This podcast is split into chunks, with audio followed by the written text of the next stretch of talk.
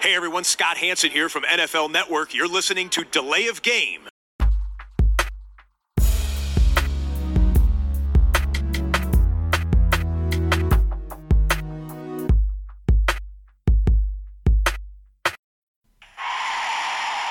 of game. Offense. Five yard penalty. Repeat down. Repeat down. Repeat down. Repeat down. Bonum Vesperum. Ja, ja. Jede Woche eine andere Sprache. Ihr hört Delay of Game, der Football-Podcast mit Episode 146 an diesem Dienstagabend live aus dem Schlossturm zu Düsseldorf. Woche 4 liegt hinter uns. Es gibt viel zu bereden. Und dazu begrüße ich den Christian. Hi Tobi, grüß dich. Ja, Mr. 305, der Max, der fehlt uns heute Abend leider. Andere Verpflichtungen sorgen, wenn ich das richtig im Blick habe, für den ersten Zwei-Mann-Podcast bei uns seit, ich glaube, Monaten, oder? Ja, seit einer ganz schön langen Zeit. Seit den Urlaub war, glaube ich, war, war davor das letzte Mal. Ja, stimmt. Also er, er war zwischendurch mal, äh, aber sonst, wir haben echt wenig zu zweit gemacht seit äh, Pandemiebeginn, oder? Ja.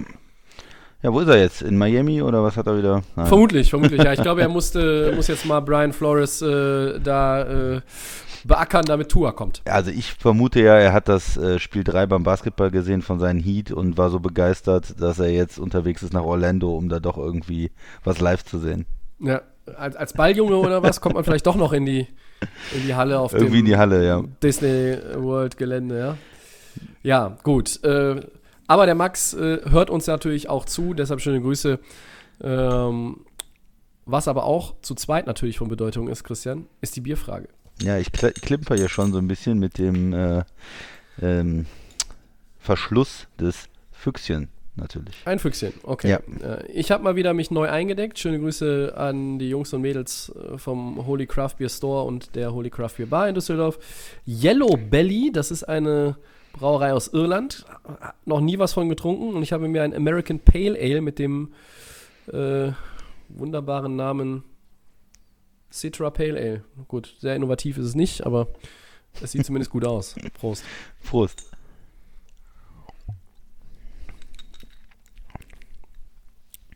Schmeckt aber gut. Auf geht's, Football.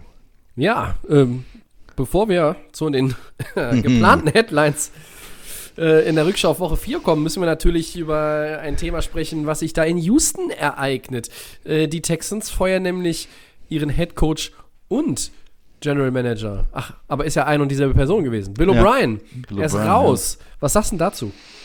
Ja, ich finde es erstmal schade, weil ich hatte ja als äh, ersten Headcoach, der gefeiert, äh, gefeuert wird, äh, Matt Patricia von den Lions. Ja, und, und jetzt hatten wir ja Vorschau zuletzt auch noch Dan Quinn, hatten wir ja auch ganz hoch gesetzt mittlerweile im Ranking. Und ja. es ist eigentlich auch eine Beleidigung für Adam Gaze, dass er nicht der erste Coach ist, der Stimmt. gefeuert wird, nach Ja. seinen Leistungen mit den Jets.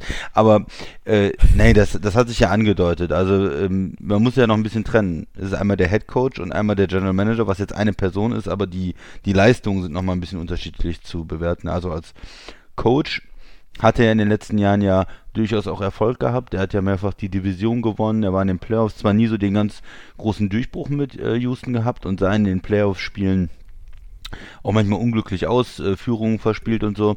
Aber grundsätzlich als Coach finde ich ihn gar nicht schlecht. Da würde ich nicht sagen, dass er ähm, zu den schlechteren Coaches der Liga gehört. Da gibt es Mhm. eigentlich andere Kandidaten. Aber das Problem in Houston war einfach, seit er dann auch noch die Verantwortung übernommen hat als General Manager, dass er eigentlich die ganze Power da, die ganze Macht hat in Houston.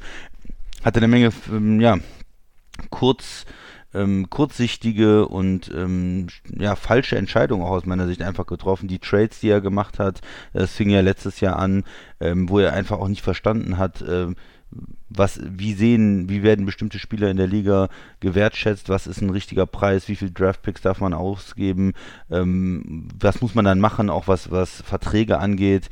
Und ähm, ja, da hat Houston da, von sehr vielen Analysten, wir haben es ja auch ganz oft gesprochen, die äh, der Hopkins Trade, der Tunzel Trade und so, was sie gemacht haben und jetzt ähm, kommt er dann in so eine Saison rein als Head Coach General Manager und sie starten 0-4, zugegeben mit einem schweren Schedule, sehr viele stimmt. Spiel- ja, Ja. Mit, mit Baltimore, mit Kansas City dabei und so. Und man kann sicherlich ähm, da auch irgendwo sagen, naja, das ist natürlich ein bisschen unfair, ihn dann äh, nach vier Spielen äh, zu entlassen, weil ich sag mal, drei Spiele davon ähm, kann man auch durchaus verlieren, auch als gutes Team, ja, gegen die Steelers war, war noch dabei. Ähm, jetzt ähm, gegen Minnesota war dann das, das Ausschlaggebende, dass sie da auch verloren haben. Aber äh, entscheidend ist ja, er hat sich das ja alles zusammengestellt. Er hatte ja die komplette Verantwortung, er kann es auf keinen anderen schieben, er ist Coach, General Manager, er hat jetzt noch Playcalling gemacht und ähm, wenn es dann mit 0-4 startet, wo man eigentlich all in ist, auch die Draft-Picks des nächsten Jahres ja schon abgegeben hat für schnelle Hilfe, da muss der, sagt der, sagt der, ähm, äh, der, der Owner natürlich, so geht's nicht und da muss ich was ändern. Ähm, aus meiner Sicht auch keine ähm, gute ähm, Entscheidung insgesamt von, vom, vom Owner, weil entweder ich gebe ihm vorher nicht diese Verantwortung oder ich gucke es mir jetzt auch bis zum Ende der Saison an, also so nach vier Spielen ihn jetzt rauszuschmeißen. Also man hätte eigentlich schon letztes Jahr äh, sehen können, wie er handelt als General Manager und dass das nicht richtig passt und dass das keine gute Strategie ist. Ähm, mhm. Ja, Tobi, wie ist deine Meinung dazu? Aber überrascht bist du auch nicht, oder? Ähm, ja, jein. Also ich war dann schon ein bisschen überrascht. Mhm. Klar, also was ist ja jetzt schon eigentlich auch, äh, war es aus deinen aus Äußerungen ja rauszuhören, wenn er dieses Spiel gegen Minnesota gewonnen hätte, dann bist du 1-3, dann hast du erstmal diesen ja, ersten Strich auf der linken Seite deiner Bilanz. Du hast dann einen Win, nichts ersetzt einen Win und ähm, da muss man dann sagen, okay, äh, dann bist du 1-3, dann hast du gegen diese Teams verloren, gegen die man vielleicht verlieren kann. Äh, aber jetzt gehst du 0-4. Äh, er hat das doch das Playcalling übernommen jetzt nochmal irgendwie in Gänze und das hat jetzt auch nicht so dann den richtigen Effekt gehabt, hat es den Anschein. Ähm, und wo man natürlich richtig traurig ist, ist ja nicht unbedingt in Houston, dass er raus ist, sondern in Miami. Denn die haben den First-Round-Pick der Texans für nächstes Jahr und noch den Second-Rounder. Und ja, jetzt könnte es vielleicht mit Houston doch noch ein bisschen aufwärts gehen, wenn Romeo Cronell jetzt da als Interimstrainer agiert. Weiß ähm, ich aber nicht, ob da noch viel passiert jetzt. Ja, ja aber, aber sagen wir mal so, wenn, äh, wenn, wenn Bill O'Brien da weiter rumgewurschtelt hätte, äh, hätte es ja durchaus sein können, dass der, dass der Pick für Miami noch besser wird als, äh, als jetzt, hypothetisch, aber ähm, man könnte natürlich dann äh, immer auf die Idee kommen und sagen, Ah ja, Houston kann sich aber doch freuen. Dann kriegst du halt einen guten Draftpick. Nein, der ist ja schon in Miami. Äh, und der Second Rounder ist auch in Miami. Und äh, ja, mehr Win-Now gibt es eigentlich nicht, als was äh, Houston jetzt die letzten zwei Jahre gemacht hat. Das ähm, stimmt. Picks ja. abgeben, Picks abgeben, aber dann haben sie auch sowas wieder gemacht wie Hopkins, na, den wollen wir aber nicht bezahlen, den geben wir ab und äh, mit, mit den Receivern jetzt, äh, Cobb, Fuller, Fuller spielt ordentlich, aber die anderen, die sie geholt haben, ähm, also äh, Cobb und ja, Stills letztes Cooks Jahr, ist Cooks unscheinbar. Jetzt, ja, das, ja. das, ist ja nicht so, dass die Offense irgendwie besser aussieht. Nee, man hat das Gefühl die ganze Zeit, hm, man könnte Hopkins gebrauchen. Wo ist Hopkins eigentlich? Also, äh, ja. Ja, ich, ich glaube einfach, ähm, dass natürlich jetzt, ist ja logisch, bei 0-4 in der Saison ist nicht mehr viel zu retten. Du kannst noch ein bisschen was reparieren, du kannst auch ein bisschen, äh, ja, klar, wenn jetzt wirklich da mit dem großen Besen durchkehrst und sagst, wir, wir verändern hier alles äh, im Laufe der Saison oder halt viel mehr dann nach der Saison, pff, wer bleibt da? Also die, die, Jungs, die Jungs müssen vielleicht auch so ein bisschen jetzt vorspielen, ne? Also zeigen, dass sie gewillt sind, mit dieser Franchise auch weiterzugehen. Ansonsten muss man da nächstes Jahr äh, einfach knallhart durchgreifen. Aber nun, du hast viel Kapital äh, investiert und, und weggegeben, bis in diesem Win-Now-Mode äh, gewesen. Noch mehr irgendwie und vor allen Dingen schlechter äh, organisiert und durchgeführt, als die Rams das gemacht haben. Ähm, wenn man sich jetzt zum Beispiel auch den, den Saisonstart dieser Teams äh, Vergleich anschaut und, und auch guckt, wo die Rams stehen, äh, als Franchise im Gegensatz zu den Texans, das sind ja, sind ja Welten, muss man, muss man sagen. Und ähm, einen guten Punkt hast du angebracht. Bill O'Brien hat als Coach eigentlich gute Arbeit geleistet. Über viele ja, Jahre. Du hast ja halt immer in die, in die Playoffs gewonnen, ständig auch die AFC South gewonnen. Und er hat ja auch vor Watson, da war ja Houston ein bisschen anderes Team, da waren sie ja, hatten sehr schlechte Quarterbacks und waren eher äh, ein gutes Defensive Team mit JJ Watt, äh, mit Clowney damals und so, den sie auch abgegeben haben, ähm, weil sie nicht bezahlen wollten.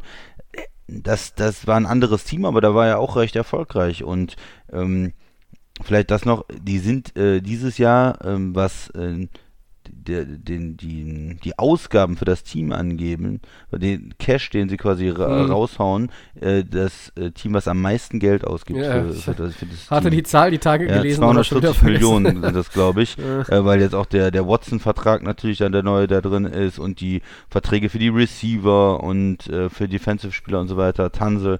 Also, dann hast du einfach andere Ansprüche und man muss ja auch sagen, dass der Sean Watson, wir haben es letztes Jahr gesehen, der kann ja auf einem MVP-Niveau spielen. Der ist vielleicht noch Absolut. nicht, ist jetzt Klar. nicht Patrick Mahomes, aber er ist auch nicht viel, viel schlechter, ja. Da gibt es vielleicht zwei, drei Quarterbacks, die man lieber hat in der Liga, wo man sagt, die sind noch besser äh, im Moment, aber er ist ein, ein Top-Mann und äh, den hatte man jetzt auf einen Rookie-Vertrag die letzten Jahre.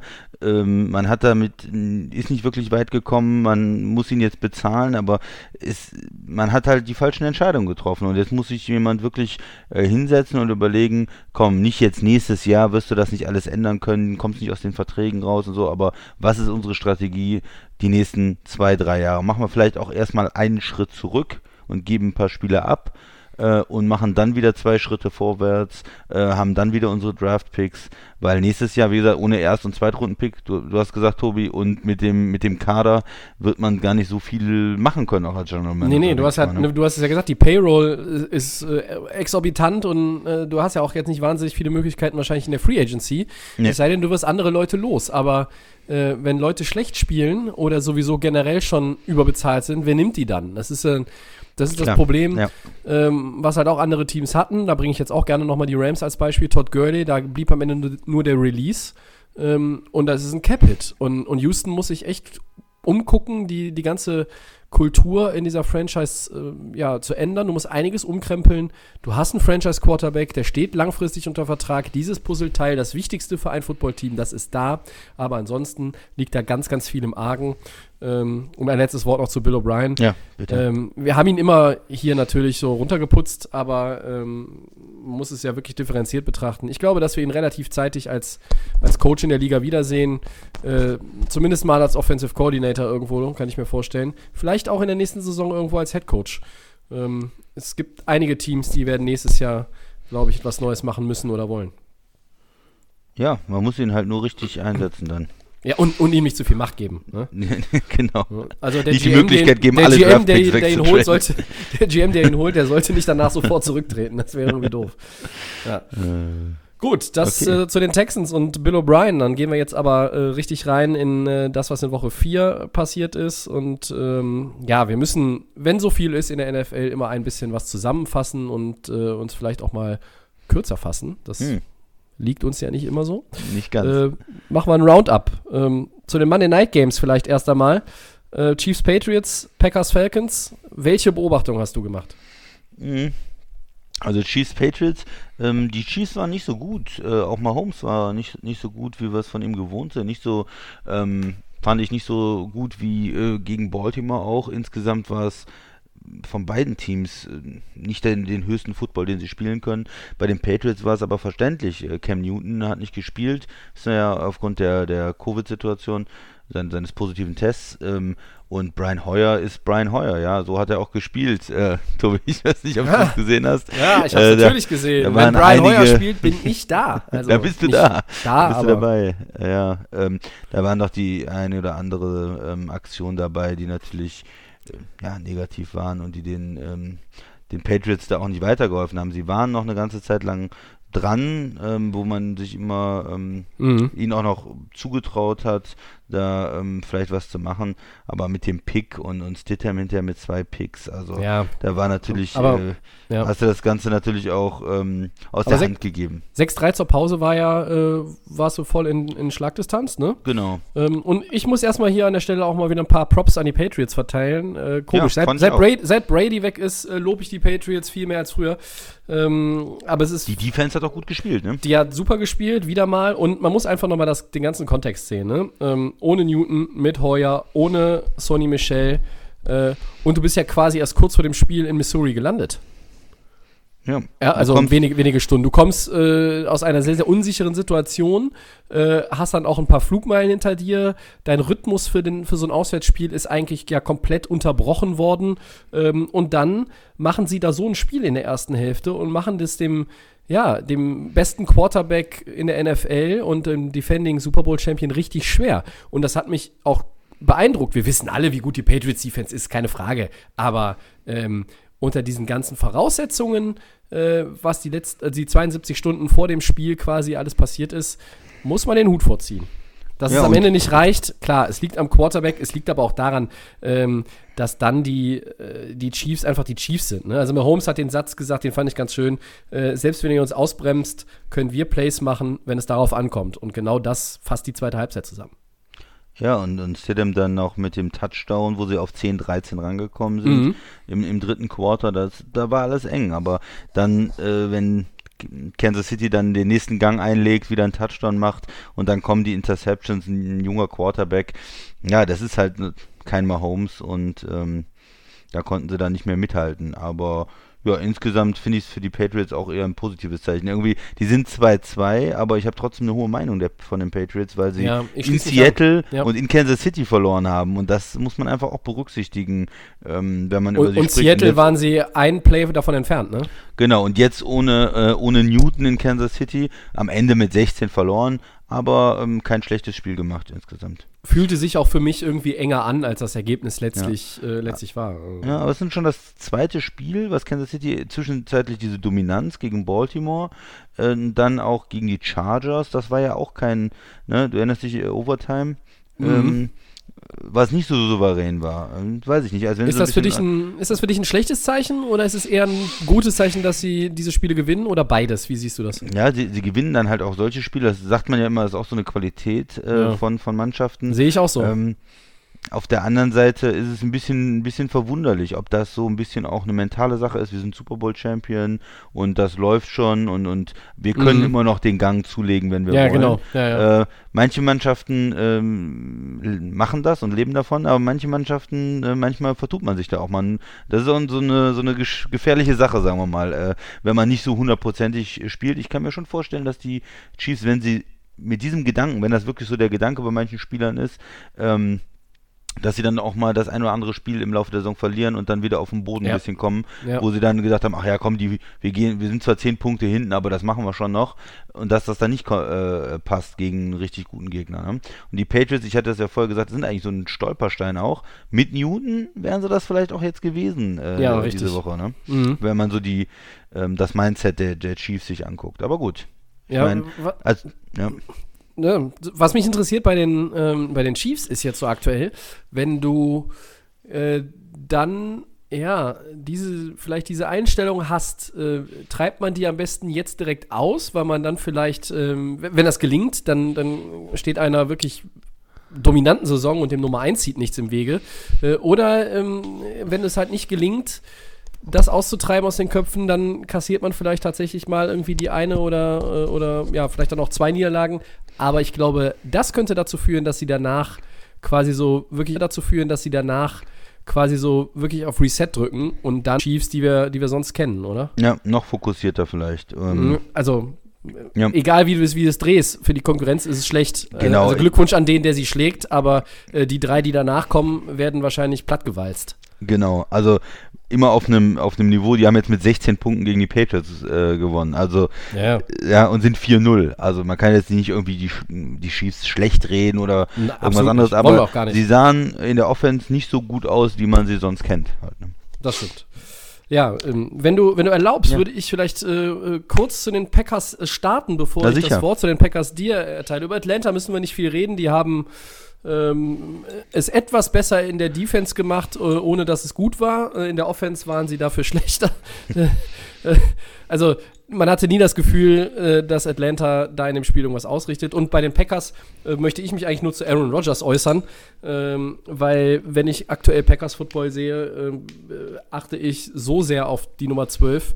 Ähm, unfassbar. Also diese Chemie die Rogers mit der Offense hat und auch mit, den, mit dem Trainerstab, dieses ganze System Lafleur, das scheint jetzt endlich richtig zu funktionieren. Ähm, und der, der zwiebelt da mal eben wieder 327 Yards und vier Touchdowns raus. Ähm, der hat ohne Devante Adams gespielt. Ja, der wird dann einfach mal noch ein bisschen geschont. Der hat halt gesagt, ich bin fit, aber der äh, Medical Staff sagt, ich soll lieber nicht spielen. Nächste Woche ist ja eine Bye Week. Ja, schade, ich hätte gern gespielt. So. Dann ist Alan Lazar, der dann irgendwie sein Coming-out-Game da hatte in Woche 3. Der ist dann jetzt auch irgendwie äh, out of order. Und dann macht er, macht er da einfach, was er will. Pass auf Running Backs, äh, Tonyan, der, der Tight End, äh, außerhalb von Packer Country kannte den wahrscheinlich vor der Saison kaum jemand wirklich. Ähm, äh, letztes Jahr hat man, oh ja, der Packers Tight End, ist es nicht Jimmy Graham.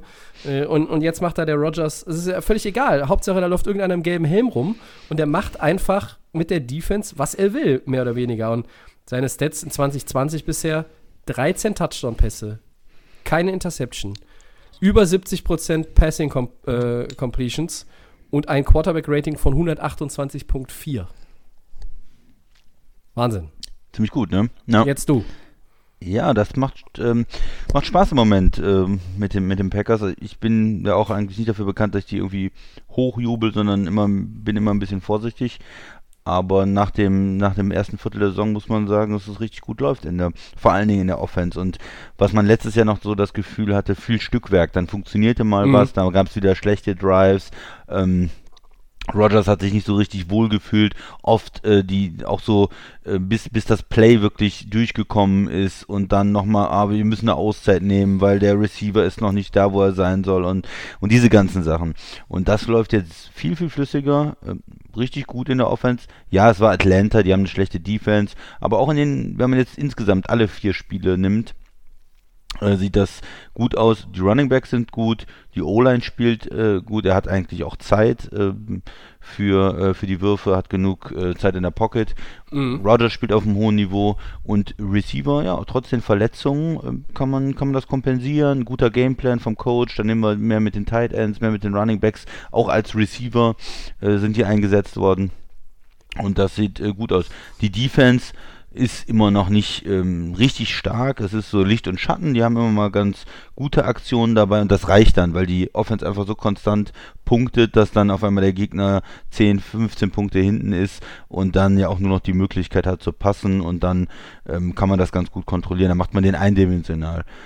Ja, insgesamt ähm, schöne Sache jetzt mit der Bye Week. Äh, ist natürlich früh, ist auch gefährlich, gerade in dieser Saison jetzt, wenn man dann äh, durchspielen muss, äh, den Rest und keine Möglichkeit mehr hat, mit einem Spiel was zu verschieben oder dann nochmal äh, eine Pause zu haben, um Leute gesund zu kriegen. Auf der anderen Seite passt es natürlich für die Packers jetzt auch ganz gut. Die haben einige Verletzte. Man hat jetzt die Bye Week, ist 4-0 und geht dann in ein interessantes Spiel mit, ähm, mit Tampa Bay rein. Richtig. Tom und Brady- Dann aber auch mit Devante Adams. Ich denke wieder mit äh, Devante Adams, ich denke auch wieder mit äh, Kenny Clark in der Defense, der ja auch Mhm. ausgefallen war jetzt die letzten Spiele. Und dann wird das ein richtig interessantes Matchup, weil äh, Tampa vor allen Dingen auch eine gute Defense hat. Ähm, schon letztes Jahr, auch dieses Jahr sehr gut gegen den Lauf und ähm, ja, viele Turnover provozieren sie auch Mhm. und dann wird man sehen, wie man gegen Mhm. auch einen Tom Brady dann spielt. Freue ich Aber mich in- schon drauf. ja, insgesamt- Auch, auch wenn es äh, Woche 6 erst ist, ja.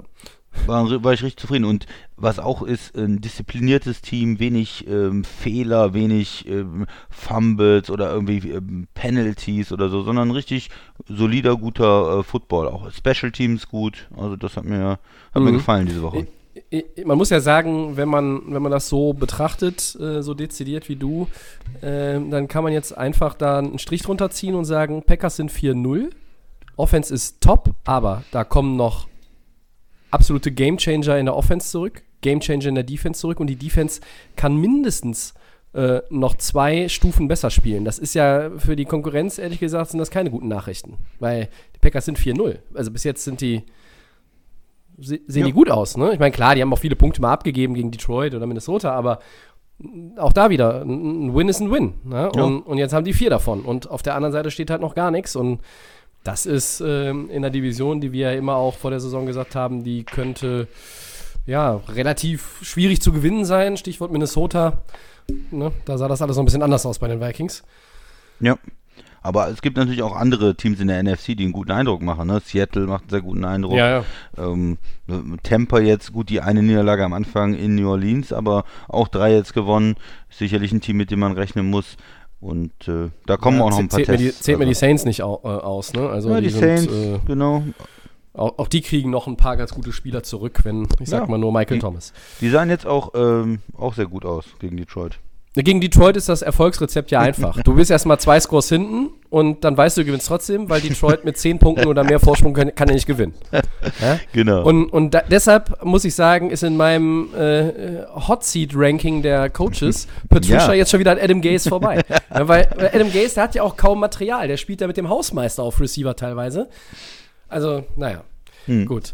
Ähm, ich muss mich mal kurz räuspern, Entschuldigung, Ja. und äh, stelle dem Christian aber noch die Frage, weil wir natürlich jetzt auch ähm, über zwei Monday Night Games ähm, gesprochen haben. Ihr wisst es alle, ihr habt es ja mitbekommen, auch mit äh, Titans Steelers, das, die ganze Problematik.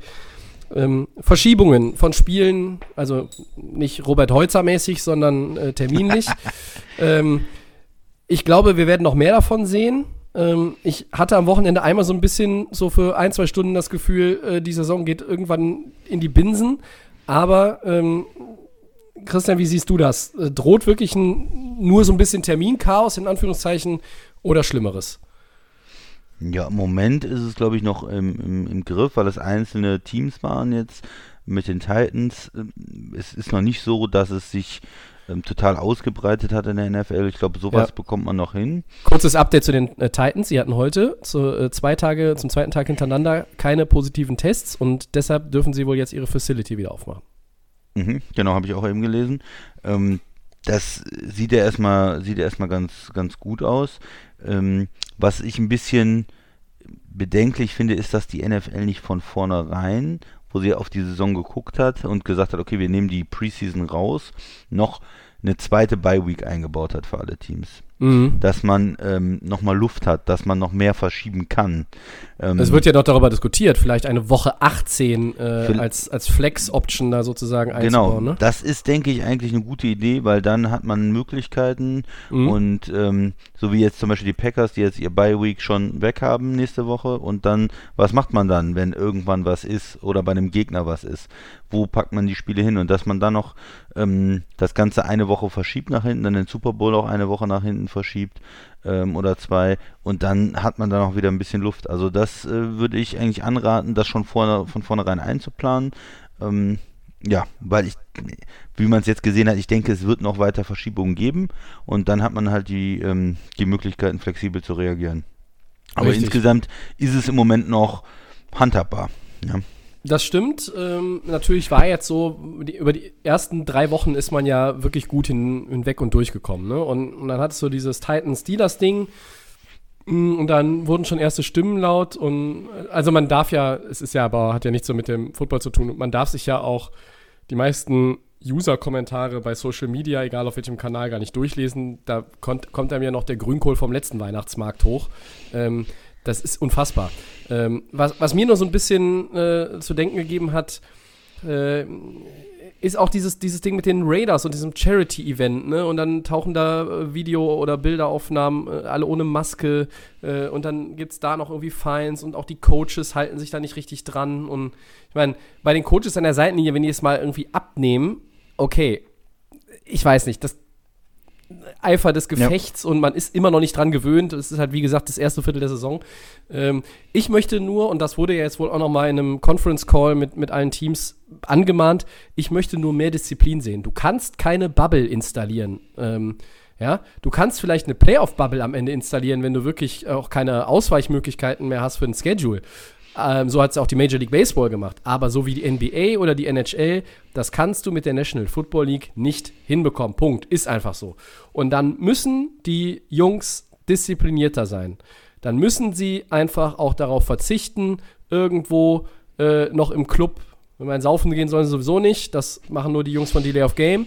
Ähm, aber da muss halt einfach da mehr Disziplin reinkommen. Und dann müssen die Strafen härter sein und dann muss man auch einfach man muss auch bei den Spielern an, an, die, an die Börse gehen. Nur den Clubs vielleicht damit zu drohen, dass man einen Draftpick verliert, das juckt doch den Spieler nicht, der, weiß ich nicht, ich sag jetzt mal irgendwo ein Third String Cornerback, der 1,2 Millionen Dollar verdient, ja, dann kriegt der 25.000 Dollar Strafe. Das interessiert den aber nicht. Die, die, viele Spieler sind in der NFL einfach auch darauf gepolt oder sind, sind so vom Naturell her, dass sie halt sagen, ja, whatever, who cares, I don't care. So, und das darf einfach nicht sein, weil dann wird es irgendwann auch schwierig, äh, dieses äh, Jonglieren mit dem Schedule irgendwo in der Balance zu halten. Ähm, und das macht mir ein bisschen Sorgen. Aber nach den letzten zwei, drei Tagen bin ich schon auch wieder etwas optimistischer, dass die NFL das schafft, woran sie ein großes Interesse hat, nämlich diese Saison durchbringen. Äh, ja, auch da geht es ja um Geld, Fernsehverträge, ähm, ne? Sponsoren, äh, weiß der Kuckuck, was da alles dranhängt. Ähm, ich bin gespannt, wie es weitergeht. Ähm, nur mein frommer Wunsch äh, ist vielleicht schon der erste vorweihnachtliche Wunsch. Ähm, ich hoffe sehr, dass wir die, die Saison äh, bis zum Ende erleben. Äh, aber dazu braucht es mehr Disziplin der Beteiligten. Ähm ja, wobei ich fand jetzt die Disziplin insgesamt in der Liga, wenn du jetzt überlegst, wie viele Spieler involviert sind. Das stimmt, sind, ja, aber wenn du, ich meine das halt nur vor dem Hintergrund, wenn, wenn hm. sich so eine Woche wie jetzt Woche 4, äh, die wir hatten äh, im, im Vorfeld der Spiele, wenn sich das äh, exponentiell steigert, weißt du, was ich meine? Ja, ja. Man muss halt immer äh, wachsam sein und die Spieler müssen ähm, konzentriert bleiben und Gerade wenn es dann vielleicht bei Mannschaften, äh, die irgendwie 1-7 sind in Woche 8 und ja. die ja vielleicht nicht mehr sagen, Mensch, die Saison ist so schlecht gelaufen und Spieler, die unzufrieden sind, vielleicht mit ihrem Team im letzten Jahr des Vertrages, haben die dann auch weiter die Disziplin? Ähm, wie sieht das aus jetzt bei Bye Week zum Beispiel in Green Bay? Die müssen in Green Bay bleiben. Normal in der Bye Week, Aaron Rodgers, der fliegt nach Kalifornien, mhm. was weiß ich. Und das ist ja, ähm, das ist ja dummerweise ein Hotspot in den USA aktuell, ne? Ja, na, jetzt ist das nicht so. Der muss in Green Bay bleiben. Der muss ja. da sitzen, äh, irgendwo beim Team bleiben. Das sind so die Regeln. Und das geht natürlich vielen Spielern dann natürlich irgendwo ein bisschen aufs Gemüt. Ähm, wenn du jetzt 4-0 bist, dann kommst du vielleicht mit deinen Teammates gerade auch ganz gut klar und sagst, komm, wir, äh, wir es läuft gerade und ähm, hast dann eine bessere Verbindung auch. Aber wenn du 0-4 bist und dir gehen sowieso der Coach auf den Sack und alle Teammates auf den Sack mhm. und du musst dann noch mit denen irgendwo zusammen sein, ja, ja, da ist vielleicht die, äh, ist die Bar vielleicht schon ein bisschen verführerischer oder dann noch irgendwelche Aktionen zu machen. Ja, alles menschlich. Ähm, ich, ja, du sagst Strafen. Ich, ich weiß ja, nicht, äh, wie viel das bringt. Ich würde immer versuchen, an die Spieler ähm, zu appellieren, an die, an die Teams zu appellieren. Klar, wird auch, wird auch in der NFL natürlich immer mit Strafen gearbeitet. Ist auch den Coaches die äh, Strafen angedroht worden und so. Ja, mal gucken wie es weitergeht. Aber im Moment bin ich noch vorsichtig optimistisch, sagen wir. Das ist, äh, das ist gut. Äh, wir brauchen den Optimismus. Und ähm, ein letzter Gedanke ja. noch dazu, weil mir das auch bei einigen, ähm, ja, dann auch aus unserer sage ich mal, Twitter-Bubble der, der, der NFL rund um Podcasts und so weiter und andere Podcasts aufgefallen ist, dass ich halt immer wieder auch Kommentare lese, ähm, dass es halt völlig unverständlich ist, dass da irgendwo äh, 5, 8 oder 10.000 Leute im Stadion sitzen. So what? Also ganz ehrlich, die Konzepte für Zuschauer in den Stadien und die Abstände da, das ist genauso reglementiert wie hier beim, weiß ich nicht, Handball Supercup, wo ich jetzt mal war, äh, das erste Mal als, als, Fan wieder eine Sportveranstaltung besucht habe. Äh, wenn der Staat, in dem das Team beheimatet ist und seine Heimspiele austrägt, das zulässt, dann gib doch den Leuten die Chance dazu.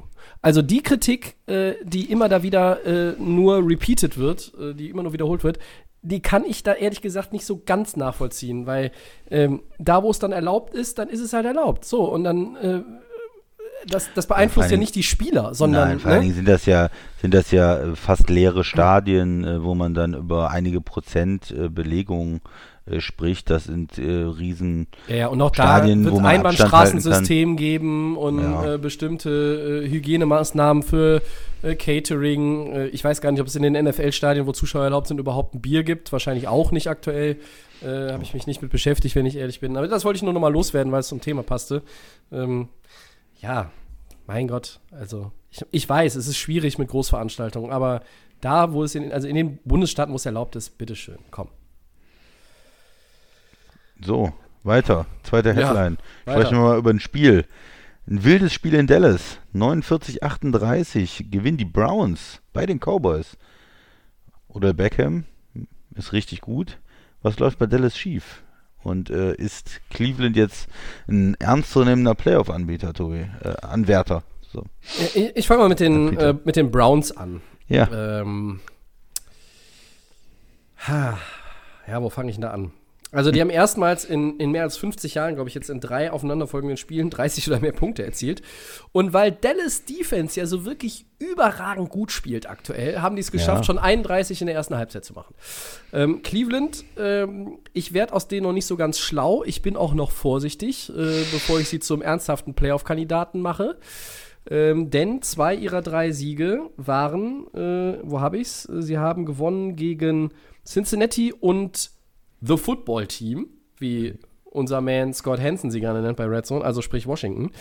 Ähm, die nächsten Gegner sind Indy und Pittsburgh. Das heißt, da werde ich dann mal Ja. eher sehen, aus welchem Holz sie geschnitzt sind. In dem Spiel jetzt auch gegen Dallas, ne? Du verlierst Running Back Nick, Nick Chubb in der Verletzung. Der fällt erstmal ein paar Wochen aus. So. Wie gut, dass man dann äh, Kareem Hunt in der Hinterhand hat. Das heißt Hinterhand, das ist ja eh so ein Shared Backfield. Äh, aber du machst 49 Punkte äh, und dein Quarterback hat nur 165 Passyards. Das, Ja. Irgendwie passt das ja eigentlich gar nicht zusammen. Aber dann hast du diesen wahnsinnigen Odell Beckham Jr. Ähm, und der hat ja schon im Trikot der Giants den Cowboys gerne ans Bein gepinkelt. Ähm, Pass von Landry mit einem Trickspielzug auf Beckham, dann der Reverse. Äh, Gelaufen für der, Touchdown, ja. ne, der, der, den, der den Deal äh, quasi zugemacht hat da in, in Dallas am Sonntag. Also, das war das beste Spiel von, von OBJ im, im Browns-Trikot. Punkt, keine Frage, keine Diskussion. Ähm, aber so ganz überzeugen tun mich die Browns halt trotzdem noch nicht. Äh, Ich, ich möchte das halt irgendwie ein bisschen über Strecke sehen. Was ja, hast du ich, zu Cleveland? finde find ich fair, Tobi. Also es ist, ähm, sie sehen besser aus als letztes Jahr erstmal. Das schon. Muss man sagen. Sie sind besser gecoacht als letztes Jahr. Und diese ähm, Offense, die Handschrift äh, ist auch zu sehen. ja, Stefanski? dieses- Mhm. Stefanski ist ja dieses ähm, auch Laufspiel kommen, ne, in Minnesota gewesen, Ja, Play-Action gerne ähm, und das sieht alles besser aus vom Play-Calling, von der Offense. Die Offensive Line ist verbessert, haben sie investiert, das war ja ein großes Problem auch in Cleveland. Mhm. Ähm, und dann musst du auch nicht diesen äh, jungen Quarterback da zum Helden machen und der muss 50 Mal werfen, sondern du musst es vernünftig, du hast gute Running Backs, du hast eine gute O-Line, du hast zwei sehr gute Receiver, setz die doch ein. Sei kreativ, setz die ein, das machen sie jetzt, das ist schon mal viel, viel besser als letztes Jahr. Es Mhm. gibt immer noch Fragezeichen. Ähm, du hast gesagt, wenn man jetzt mal Spiele gewinnt gegen Mannschaften, die nicht so gut sind wie Washington, äh, wie Cincinnati oder wie äh, Dallas, dann ist man jetzt noch nicht sofort in den Playoffs. Aber wenn man jetzt vielleicht gegen ähm, Pittsburgh und Indy eins gewinnt, eins verliert, dann ist man auf jeden Fall ein Team, was vielleicht da mitreden kann um die Playoff-Plätze. Es ist eine schwierige Division. Pittsburgh kommt ist ja noch gut, dazu. Baltimore Ja, ist ja. gut. Das heißt, diese Division gewinnen traue ich ihnen eigentlich nicht zu. Also muss man da irgendwo nach den Wildcards gucken. Dieses Jahr gibt es eine mehr. Vielleicht hat man eine Chance. Aber es ist auf jeden Fall für die Entwicklung, äh, für Baker Mayfield, für das ganze Team ein Schritt nach vorne, was ich sehe. Das ist eigentlich alles ähm, zum Thema Cleveland. Mhm. Ich möchte noch ein bisschen mehr über Dallas reden. Ja, es gerne. ist äh, wahnsinnig enttäuschend eigentlich für Dallas, wenn man Dallas-Fan ist. ist. Es ist einfach die- bis jetzt eine wahnsinnig enttäuschende Saison. Du hast einen ähm, neuen Headcoach und denkst dir, jetzt wird alles besser und jetzt wird dieses, vor allem dieses Image, was Dallas in den letzten Jahren hatte, immer dieses irgendwo Loser-Image, weil man, man vielleicht auch Talent hat, aber man es irgendwie schafft, Spiele zu verlieren, noch die NFC East am letzten Spieltag zu verlieren und wenn man mal in die Playoffs kommt, dann verliert man zu Hause und man hat irgendwie, es war immer viel Schein und, und am Ende war kein Erfolg da. Es war einfach kein Erfolg da, es war kein NFC Championship Game, es war kein Super Bowl da. Das ist ja das, wo Dallas, ähm, der Anspruch von Dallas immer auch und Ja. enttäuschend. Immer irgendwo enttäuschend. Man denkt, diese Zeit hat man überwunden. Aber nein, mit, auch mit McCarthy ist jetzt nichts irgendwie besser. Die Defense ist noch schlechter, als man gedacht hätte. Man wusste ja schon, dass das nicht unbedingt die Stärke ist. Vor allen Dingen in der Secondary hatten sie ja äh, auch kein Geld, um da äh, groß zu investieren. Ich werfe mal da äh, zu dem Punkt gerade Ja. ein paar Zahlen mit dazu. Entschuldigung, 430 äh, Yards oder 430,5 Yards zugelassen im Schnitt. Und auf Rang 32 äh, bei den abgegebenen Punkten pro Partie 36,5. Ja. Und das ist ja historisch schlecht, die Defense. Und jetzt hast du eine Offense.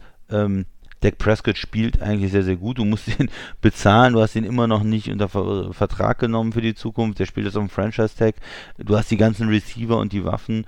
und die Defense ist einfach so schlecht und du machst dann auch Fehler in der Offense. Du spielst keinen, du spielst zwar ein Football, der explosiv ist und du machst sehr, sehr viele Yards, aber du hast dann auch Fumble zwischendurch und ähm, Mhm. Turnover und dadurch bist du im Rückstand und verlierst diese Spiele. Äh, Wahnsinnig enttäuschend. Also es ist einfach nur, auch äh, CD Lamb ist so gut wie angekündigt. Du hast jetzt äh, drei starke Wide Receiver, ein super Running Back, ein, ein Quarterback, der auf einem hohen Niveau spielt und trotzdem ist es einfach, äh, wird es nichts mit den Siegen. Äh, das Einzige, was Dallas ähm, ja, positiv, was positiv ist, ist, dass die äh, NFC East dieses Jahr ganz schlecht ist. Washington, Giants, ähm, sowieso schlechte Teams und die Eagles mit den ganzen Verletzungen, die Ja. jetzt ähm, temporär an der Spitze der Division äh, stehen mit ihrem Sieg gegen äh, die 49ers, mit dem Unentschieden, wo wir uns noch lustig gemacht haben. Äh, also da haben sie immer noch die Chance, die, die, äh, die, Die werden die dieses- Division gewinnen. Definitiv. das Ganze rumzureißen und äh, gegen die Offense wird das, äh, ich finde, Dallas ist da immer noch ein gefährlicher Gegner, weil die Offense einfach so gut sein kann. Ja. Ähm, aber trotzdem bis jetzt einfach mega, ähm, ja, enttäuschend und, und peinlich irgendwo die Saison. Peinlich die Defense. Das stimmt. Ich skizziere jetzt mal ein Bild. Das ist natürlich viel, viel Hypothese. Dallas gewinnt die Division. Die gewinnen die Division aber vielleicht auch nur mit 9-7. Mhm. Aber wenn die dann es schaffen, auf der Zielgeraden der Saison, die Defense, dass die Defense zündet, boah, dann wären die ein ganz, ganz gefährliches Team in den Playoffs. Doug Prescott spielt auf einem äh, Wahnsinn, wahnsinnig guten Niveau auch. Ich meine, klar, er, er muss viel werfen, er muss auch teilweise viel selber laufen. Ähm, er steht ungeheuer unter Druck, wenn man ständig auch im Rückstand ist. Und, und sie hätten es ja gegen Cleveland fast schon wieder geschafft, äh, ins Spiel zurückzukommen. Ja. Haben ja auch einen Monster-Rückstand äh, äh, zusammenschmelzen lassen und waren da eigentlich drauf und dran, der, die ganze Nummer wieder rumzudrehen. Äh, der hat 502 Passyards. Ich glaube, der ist on pace für 6700 Passyards. Das ist völlig abstrus.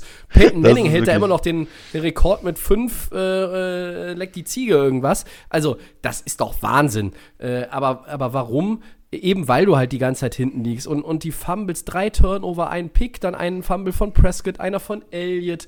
Das sind auch diese Mental Errors und, äh, und, und das darfst du dir auch nicht erlauben. Also gerade wenn du weißt, deine Defense kann ja wirklich buchstäblich gar keinen stoppen. Kein Spieler, keine, keine Offense, kein Team. Nie, niemanden. Ja. äh, die würden äh, selbst gegen ihre eigene U19 verlieren, wenn es äh, in der NFL sowas gäbe. Ja, also die Defense ist einfach, ich sag's einfach, so, ich weiß, es hören uns ab und zu auch Kinder zu mittlerweile. Äh, weghören, die Defense ist scheiße. Ja? Die ist einfach scheiße. Und wenn Dallas es nicht schaffen kann, auch mal irgendwie so ein Spiel von vorne zu spielen ähm, und, und, und, und dann auch halt der Defense, das ist der Defense A die Aufgabe einfacher äh, gemacht wird und auch der Offense, indem du einfach von Anfang an mal, weiß ich nicht, in, in allen drei Phasen des Spiels sagst, Konzentration, wir kriegen das hin, Ja. dann, dann wird es ungeheuer schwer, auch diese Division tatsächlich zu gewinnen, weil dann kommt vielleicht irgendeiner und marmelt sich da mit 8-8 am Ende wieder an dir vorbei. Es ist die schlechteste Division im Football. Wir werden sie in unserem Zwischensegment noch einmal richtig schön abstempeln. So viel sei schon mal vorweggenommen. Äh, aber bei Dallas, ja, dieses Ganze mit dem McCarthy auch. Du hast ja recht. Ich weiß noch nicht so genau, ähm, welche Identität die Cowboys eigentlich haben wollen. Ja, Power Offense eigentlich, also, also Ja, die, das, hat, das ist ihnen ist- gelungen, Glückwunsch. ne? Aber warum? Also die, Pa- die Offense hat die, äh, die, oder Power hat die Offense ja zum großen Teil nur, äh, weil sie ja ständig mit drei Scores hinten liegen, ne? Ja, nee, du hast recht. Es ist natürlich, äh, was mir fehlt, ist dieses, äh, diese Konzentration auch. Ähm, Turnover, Fumble, das ist ja auch eine Sache, wie ist das Team eingestellt? Wie, wie ist der Wille da und auch in der Das meinte ich Defense, mit diesen Mental Errors, ne? Ja, das ist ja enttäuschend und vielleicht muss man da auch hingehen als McCarthy sonst sagen, er ist ja eigentlich dann als Head Coach und, und für die Offense als ähm, Mhm. ehemaliger Offense Coordinator, dass er sich jemand anders noch für die Defense äh, noch, noch dazu holt, den Defensive Coordinator wechselt oder weiß ich nicht, was es da noch für Ideen gibt, aber irgendwie mit der Defense muss ja, Ja. was passieren. Dringend. Ähm, Ein Trade für einen Corner, äh, Earl Thomas, wa- was ist die Idee, Tobi? Das ist eine gute Frage. Also diese Old Thomas-Geschichte hätte ich ganz spannend gefunden in Dallas, weil er natürlich auch da, ja, aufgrund seiner persönlichen Vergangenheit da irgendwie auch, ähm, ja, äh, Special Bond äh, hat, eine besondere Verbindung hat. Ähm, ich bin wirklich sehr gespannt, wie Dallas da das Ruder rumreißt. Also in der Offense muss ja gar nicht, muss ja gar nicht viel besser werden, außer dass du die Turnover äh, ein bisschen reduzierst. Du, du kannst ja, du hast so eine geile Offense, du kannst ja sogar ein Fumble pro Spiel erlauben, meinetwegen. Oder, oder ein Pick. Das ist ja völlig wurscht. Aber die Defense ist Katastrophe. Ne? Und das, das Spiel war so schön äh, überschrieben, äh, habe ich im Internet einen Artikel gelesen. Das Spiel zwischen den Cowboys und den Browns war A Beautiful Mess. Wer es gesehen hat, versteht warum. Ja, dann machen wir doch das Spiel zu, oder? Ja. Und weiter. äh, wollen mal ein bisschen Rookie-Quarterbacks besprechen. Ich hatte das Gefühl, Hm. die kommen ein bisschen kurz bei uns hier in den letzten Wochen. Unabhängig vom Ergebnis, Christian, welcher Auftritt hat dir denn besser gefallen? Der von Chargers Quarterback Justin Herbert gegen die Buccaneers. Die haben das Spiel nach deutlicher Führung leider verloren. Oder der von Bengals Quarterback Joe Burrow. Der hat zum ersten Mal einen NFL-Sieg errungen mit Cincinnati gegen die Jaguars. Ja, also ich würde sagen, äh, dass ich würde erstmal so sagen, dass ich von äh, Justin Herbert noch überraschter bin. Also Mhm. ich habe eigentlich gedacht, äh, er braucht länger. Ähm, dass er so der typische Quarterback ist, ja, mega arm, äh, aber dass er in der ersten Saison wenig spielt, war ja auch der, der Plan der Chargers und dass er vielleicht irgendwann am Ende der Saison mal kommt und ähm, dann äh, doch deutlich wie ein Rookie spielt und vielleicht nächstes Jahr dann irgendwann da reinwächst. Aber ich bin überrascht, wie gut er ist und ähm, er zeigt auf jeden Fall auch diesen äh, diesen Deep Ball und hat aber auch die die Präzision dabei. Also er nicht nur den Arm, sondern auch äh, die Präzision, das Spielverständnis und ich bin von ihm positiv, äh, absolut positiv überrascht. Ähm, insgesamt das bessere Spiel ähm, fand ich dann doch, dass es äh, Joe Burrow gemacht hat. Bengals sehen da, das sieht einfach gut aus in der Offense. Er hat da Mhm. schon mehr noch dieses, äh, dieses Kommando über die Offense, finde ich. Und äh, er ist, von ihm bin ich nicht so überrascht, von ihm habe ich auch höhere Erwartungen gehabt. Ähm, aber ja, also die höheren Erwartungen äh, bei Joe Burrow gehabt, aber er hat mir noch besser gefallen. Tobi, was bei dir? Die, die größeren Erwartungen äh, liegen da auch bei, bei Joe Burrow. Äh, auch wenn, wenn ich auf die beiden Quarterbacks gucke, völlig richtig. Ähm, überraschter oder, oder besser gefallen hat mir tatsächlich der Ko äh, ähm, Auftritt von Justin Herbert. Ähm, das sah richtig gut aus. Ich hatte es ja so ein bisschen letzte Woche im Podcast äh, gesagt, das könnte ich mir vorstellen, dass die, die Chargers da äh, gegen die Buccaneers gewinnen. Die wirkten auf mich Tampa Bay noch nicht so, ähm, ja, dass die Offense die richtige Chemie entwickelt hat, was aber auch völlig, völlig nachvollziehbar ist. Ähm, und dann hat er da, hat er da Bomben rausgehauen, irgendwie auf, äh, keine Ahnung, gefühlt vierten, fünften, sechsten, zwölften Receiver. Äh, das war irre. Ich meine, klar, am Ende war es dann auch wieder so ein Rookie-Mistake, er hat dann noch diesen Pick geworfen, sie haben das Spiel aus der Hand gegeben. Das lag aber jetzt nicht unbedingt äh, zu einem großen Prozentsatz an Justin Herbert, sondern es lag natürlich daran, dass Tom Brady einfach mal wieder Tom Brady-Dinge gemacht hat und dann äh, vier Touchdown-Drives in Folge hinlegt. Äh, mit, ich glaube, 13 von 16 für 200 und ein bisschen Wechselgeld äh, und vier Touchdowns. Also unfassbar. Ähm, Justin Herbert, wir hatten ja erwartet, dass er etwas später auch zum Zuge kommen wird, natürlich als Joe Burrow. Burrow war ähm, First-Day-Starter, keine Frage. Ähm, wir hatten ein bisschen mehr Tyrod Taylor äh, oder länger Tyrod Taylor erwartet. Äh, ich glaube, auch Tyrod Taylor hatte länger Tyrod Taylor erwartet. ähm, und auch Anthony Lynn, der Head Coach, weil ja, da gab es diese ominöse Verletzung und, und Herbert kam dann irgendwie rein und sein Debüt, äh, ohne dass er sich ernsthaft irgendwie mit dem, mit dem Gameplan da auseinandersetzen konnte, das war ja schon gut. Und dieses Spiel, ähm, Tom Brady hat, glaube ich, zum äh, 648. Mal gegen den Rookie-Quarterback gespielt in seiner Karriere, die schon äh, ja, einige Dekaden mittlerweile andauert. Und ähm, er hat ihn hinterher gelobt. Ähm, das geht natürlich leicht, wenn man das Spiel auch selber gewonnen hat, aber er hat gesagt, er war beeindruckend und das ist ja erstmal äh, von Mr. Ziege ein, ein, ganz netter Satz, der da kommt. Ähm, ich fand Herbert gut, aber ich fand auch Burrow gut, keine Frage. Ähm, für mich, äh, also mich hat es gefreut, dass er seinen ersten Win geholt hat gegen Jacksonville. Auch damit hatte ich gerechnet, äh, hatte ich in meinem äh, Tippspiel ähm, äh, bei den Amis, äh, beim Ami NFL-Pick'em einkalkuliert. Aber ich würde dir ein bisschen widersprechen und sagen, mir hat Justin Herbert besser gefallen. Ja gut, muss ich so akzeptieren. Muss ich so akzeptieren, Tobi. Aber er ist äh, schon jetzt, vielleicht, vielleicht ist es auch bei mir, dass er jetzt drei Spiele in Folge so gut gespielt hat, drei Spiele über 300 Yards ähm, Mhm. hat und ich da so ein bisschen mehr diese diese Gesamtleistung bis jetzt diese Saison. Burrow meinst du jetzt? Ja, Burrow, Ja, ja. genau. Ja, Ähm, also Herbert ist ist ja natürlich schon eine vielleicht jetzt der- Konstanz drin. Ja, Der hat mehr diesen Peak, auch diese weiten Pässe, diese Highlights drin.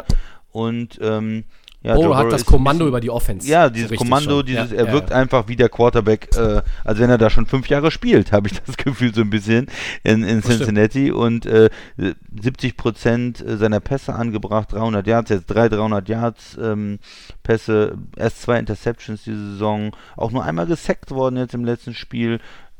Finde Ja, ich. die äh, O-Line O-Line wird langsam besser in Cincinnati und man hat das Gefühl, wie gesagt, er hat das Kommando und was Besseres kann ja als Franchise doch gar nicht passieren. Ja, du, du ziehst an eins einen Quarterback und der ist quasi in Woche 4 hat Ja. er den Eindruck gemacht, als würde er schon zehn Jahre in der Liga spielen gefühlt. Also das ist, Ja. äh, besser kannst du Zach Taylor gar nicht sein. Ähm, das ist ein Team, was ganz, ganz viele andere äh, ja, Baustellen, sagen wir immer gerne, aber es ist, trifft ja auch zu, äh, andere Baustellen hat. Äh, und, und wenn du jetzt schon merkst, dass dieser Joe Burrow auf jeden Fall der richtige Mann ist für deine Franchise, ja, dann kann man nur sagen, herzlichen Glückwunsch. Ja, und er hätte eigentlich noch einen noch einen Touchdown mehr auch gehabt, dass, äh, ich weiß nicht, ob du das Play im Kopf hast, Ja, äh, kommt Ja. äh, Miles Jack war das, glaube ich, der, der Linebacker der Jaguars und klaut einfach dem Tight End quasi beim Fallen noch den, den, den Football und das Ja, wäre eigentlich ich- noch ein Touchdown für ihn Es, gewesen. es war sogar, glaube ich, Also- noch ein anderes Play, wo es eine Strafe gab, ne? Ja, also das, ich sag mal, die, die Stats von ihm würden eigentlich auch noch ein bisschen besser aussehen. Ähm, Ja. Von daher, weil ich habe jetzt nochmal auf die Stats geguckt, da hast du natürlich schon mit, äh, mit Justin Herbert da mit seinen drei Touchdowns auch eine, ist erstmal eine Bank. Ja, das- ähm, das aber stimmt, das Auf stimmt. der anderen Seite, wenn man Ja. das Spiel so betrachtet hat komplett, dann hätte, war ein bisschen unglücklich Joe Burrow, dass er nicht bessere Stats auch gehabt hätte. Also er hätte auch zwei oder drei Touchdowns haben können. Ne? Das lag ja nicht ihm. an ihm. ne? Das ist manchmal ein bisschen, am Ende ähm, sind die Zahlen da manchmal ein bisschen, führen ein bisschen in die Irre auch. Ja. Fand ich jetzt in dem Fall. Beide Rookie-Quarterbacks mit einer, mit einer Interception, aber das ist, ähm, ich weiß nicht, also ich, ich habe manchmal das Gefühl, dass man selbst auch einem First-Round-Quarterback äh, im, im, im Rookie-Jahr äh, das zugestehen muss, wirklich, also fast jedem, in jedem Spiel im ersten Jahr einen Pick zu werfen. Bitte nicht in jedem, aber äh, und auch nicht zwei Ja. oder drei. Äh, Ja. Aber das sind halt diese, diese Rookie-Mistakes und das gehört auch dazu. Das sind ähm, Dinge, die man lernen muss und äh, nur so kann man sich verbessern, wenn man halt diese Fehler auch begeht. Wenn du Ja. von Anfang an irgendwie dieses, das ist dieser schöne Begriff, äh, flawless irgendwie bist, ja, ich weiß nicht. Ich glaube, dann hast du dich relativ schnell selbst überholt. Und für die Entwicklung ist es von beiden nur gut. Ähm, und an, an beide Franchises wirklich Daumen hoch. Äh, bei Burrow war der Pick klar. Bei Justin Herbert war es dann irgendwann, je näher der Draft rückte, ja auch klar, kannst dich erinnern. Ja. Aber ähm, als so die ersten ja, Hinweise aufkamen, haben ja schon viele die Stirn gerunzelt. Ich auch, ja. Ich war nicht so Ich auch, überzeugt ja, von ich ihm. auch, ja. Und man muss sagen, wenn man jetzt ähm, Chargers-Fan ist, dann ist man happy. Man hat zwar jetzt drei Spiele in, in Folge verloren. Ne? Man konnte das noch nicht in Siege äh, ummünzen. Mhm. Aber was man ähm, sieht, ja, was man das Gefühl hat, Mensch, der Quarterback, der ist es. Das ist natürlich für die, für die Zukunft, für die nächsten Jahre viel wichtiger, als jetzt da einen Sieg gegen Tampa zu holen, ist natürlich zu sagen, Mensch, das ist vielleicht doch wirklich unser Franchise-Quarterback, das ist der, ähm, der Mann für die nächsten 10 Jahre, 15 Jahre. Ja. Ja, also ich wünsche beiden viel Erfolg und äh, eine lange Karriere. Es macht jetzt schon Spaß, beiden zuzugucken. Es kann nur, Fall. kann nur noch besser werden, glaube ich. Sind wir durch Ja. mit den Highlights Ja. und Lowlights? Ja, ja, ja, Woche 4, mein Gott. Also, es ist so viel los. Ich habe immer das Gefühl, äh, wir haben es eigentlich mal geschafft, nur, nur 20 Minuten über eine zurückliegende Woche zu reden in den, in den Saisons, äh, die wir jetzt das schon machen. Komisch. Weiß ich nicht. Ja, ich Geht auch gar nicht. nicht. Ja, Wahnsinn. Ähm, so, ich muss auch gleich ein neues Bier aufmachen, aber äh, erst einmal leiten wir unser Zwischensegment ein und da machen wir mal Wordplay heute. Und ich leg mal los, weil ich weiß, dass der Christian das eigentlich schon letzte Woche unbedingt noch zum Thema machen wollte. Völlig zu Recht auch. Und hier kommt es. Die Eagles siegen bei den 49ers, haben wir schon besprochen. Trotzdem ist die NFC aktuell, Punkt, Punkt, Punkt. Grausam. Grausam für mich. Es ist einfach, äh, schlechter Football ist, der da gespielt wird. Man, man, wir haben über Dallas eben gesprochen, die Eagles letzte Woche mit diesem ekelhaften Unentschieden gegen Cincinnati. Jetzt haben sie gewonnen, aber Wentz sieht auch irgendwie ähm, nicht der, wie der Quarterback aus, den wir eigentlich kennen. Man weiß nicht, was mit ihm los ist, warum er ähm, so schlecht spielt, ähm, nicht akkurat ist, warum, Mhm. äh, ob er irgendwo verletzt ist, ob diese ganzen Verletzungen insgesamt bei den Eagles in der O-Line und äh, bei den Wide Receivers und so ihn so rausgebracht haben aus dem Rhythmus, aber bei ähm, Philly in der Offense ist irgendwie der Wurm drin und äh, ja, man hat, die hätten fast noch gegen die äh, 49ers verloren, die auch jede Menge Verletzte hatten. Das war so das, das Lazarettspiel ja gegeneinander, das konnten sie jetzt gewinnen. Aber trotzdem ist die NFC East, vor allen Dingen auch mit den Giants, die ja mit den Jets zusammen vielleicht im Moment das schlechteste Team der Liga sind, ähm, und, und dem professionellen Footballteam aus Washington, äh, die auch anscheinend, und das ist eine, eine, eine schlechte Nachricht für die, die, die Fans da, man hat ja vor der Saison schon nicht so hohe Erwartungen an das Team, aber man wollte natürlich von diesem Haskins zweites Jahr, so da wollte man so Spiele sehen, wie wir jetzt äh, von Burrow gesehen haben oder von Her Herbert gesehen haben oder von anderen jungen Quarterbacks, dass man sagt, naja, haben wir vielleicht knapp verloren, aber der ist es doch. Und äh, Haskins sieht überhaupt nicht so aus. Äh, da Ja, läuft nicht viel stimmt. in Washington. Und das ist eher so, hm, vielleicht müssen wir den mal benchen oder vielleicht müssen wir wieder einen äh, Quarterback draften ähm, nächste Saison. Also das ist äh, auch ein Team, wo es gerade offensiv sehr düster aussieht im Moment. Das stimmt. Was ist denn dein äh, Wordplay, Tobi? Ja, äh, mein Satz äh, lautet folgendermaßen. Die Eagles siegen bei den 49ers. Trotzdem ist die NFC East aktuell ein Sauhaufen. Auch nett. Ja, die, die Formulierung er, erlaubt mir dieses Mal ja auch ähm, hier ja, Substantiv nehmen zu können. Oft haben wir einfach so das formuliert, dass man eigentlich an dem Adjekt- Adjektiv nicht vorbeikommt, aber Sauhaufen trifft es doch ganz gut. Also, ähm, ja, also die, diese, Division, absolut, diese ja. Division hat äh, zusammengerechnet äh, weniger Siege als die Seattle Seahawks, richtig?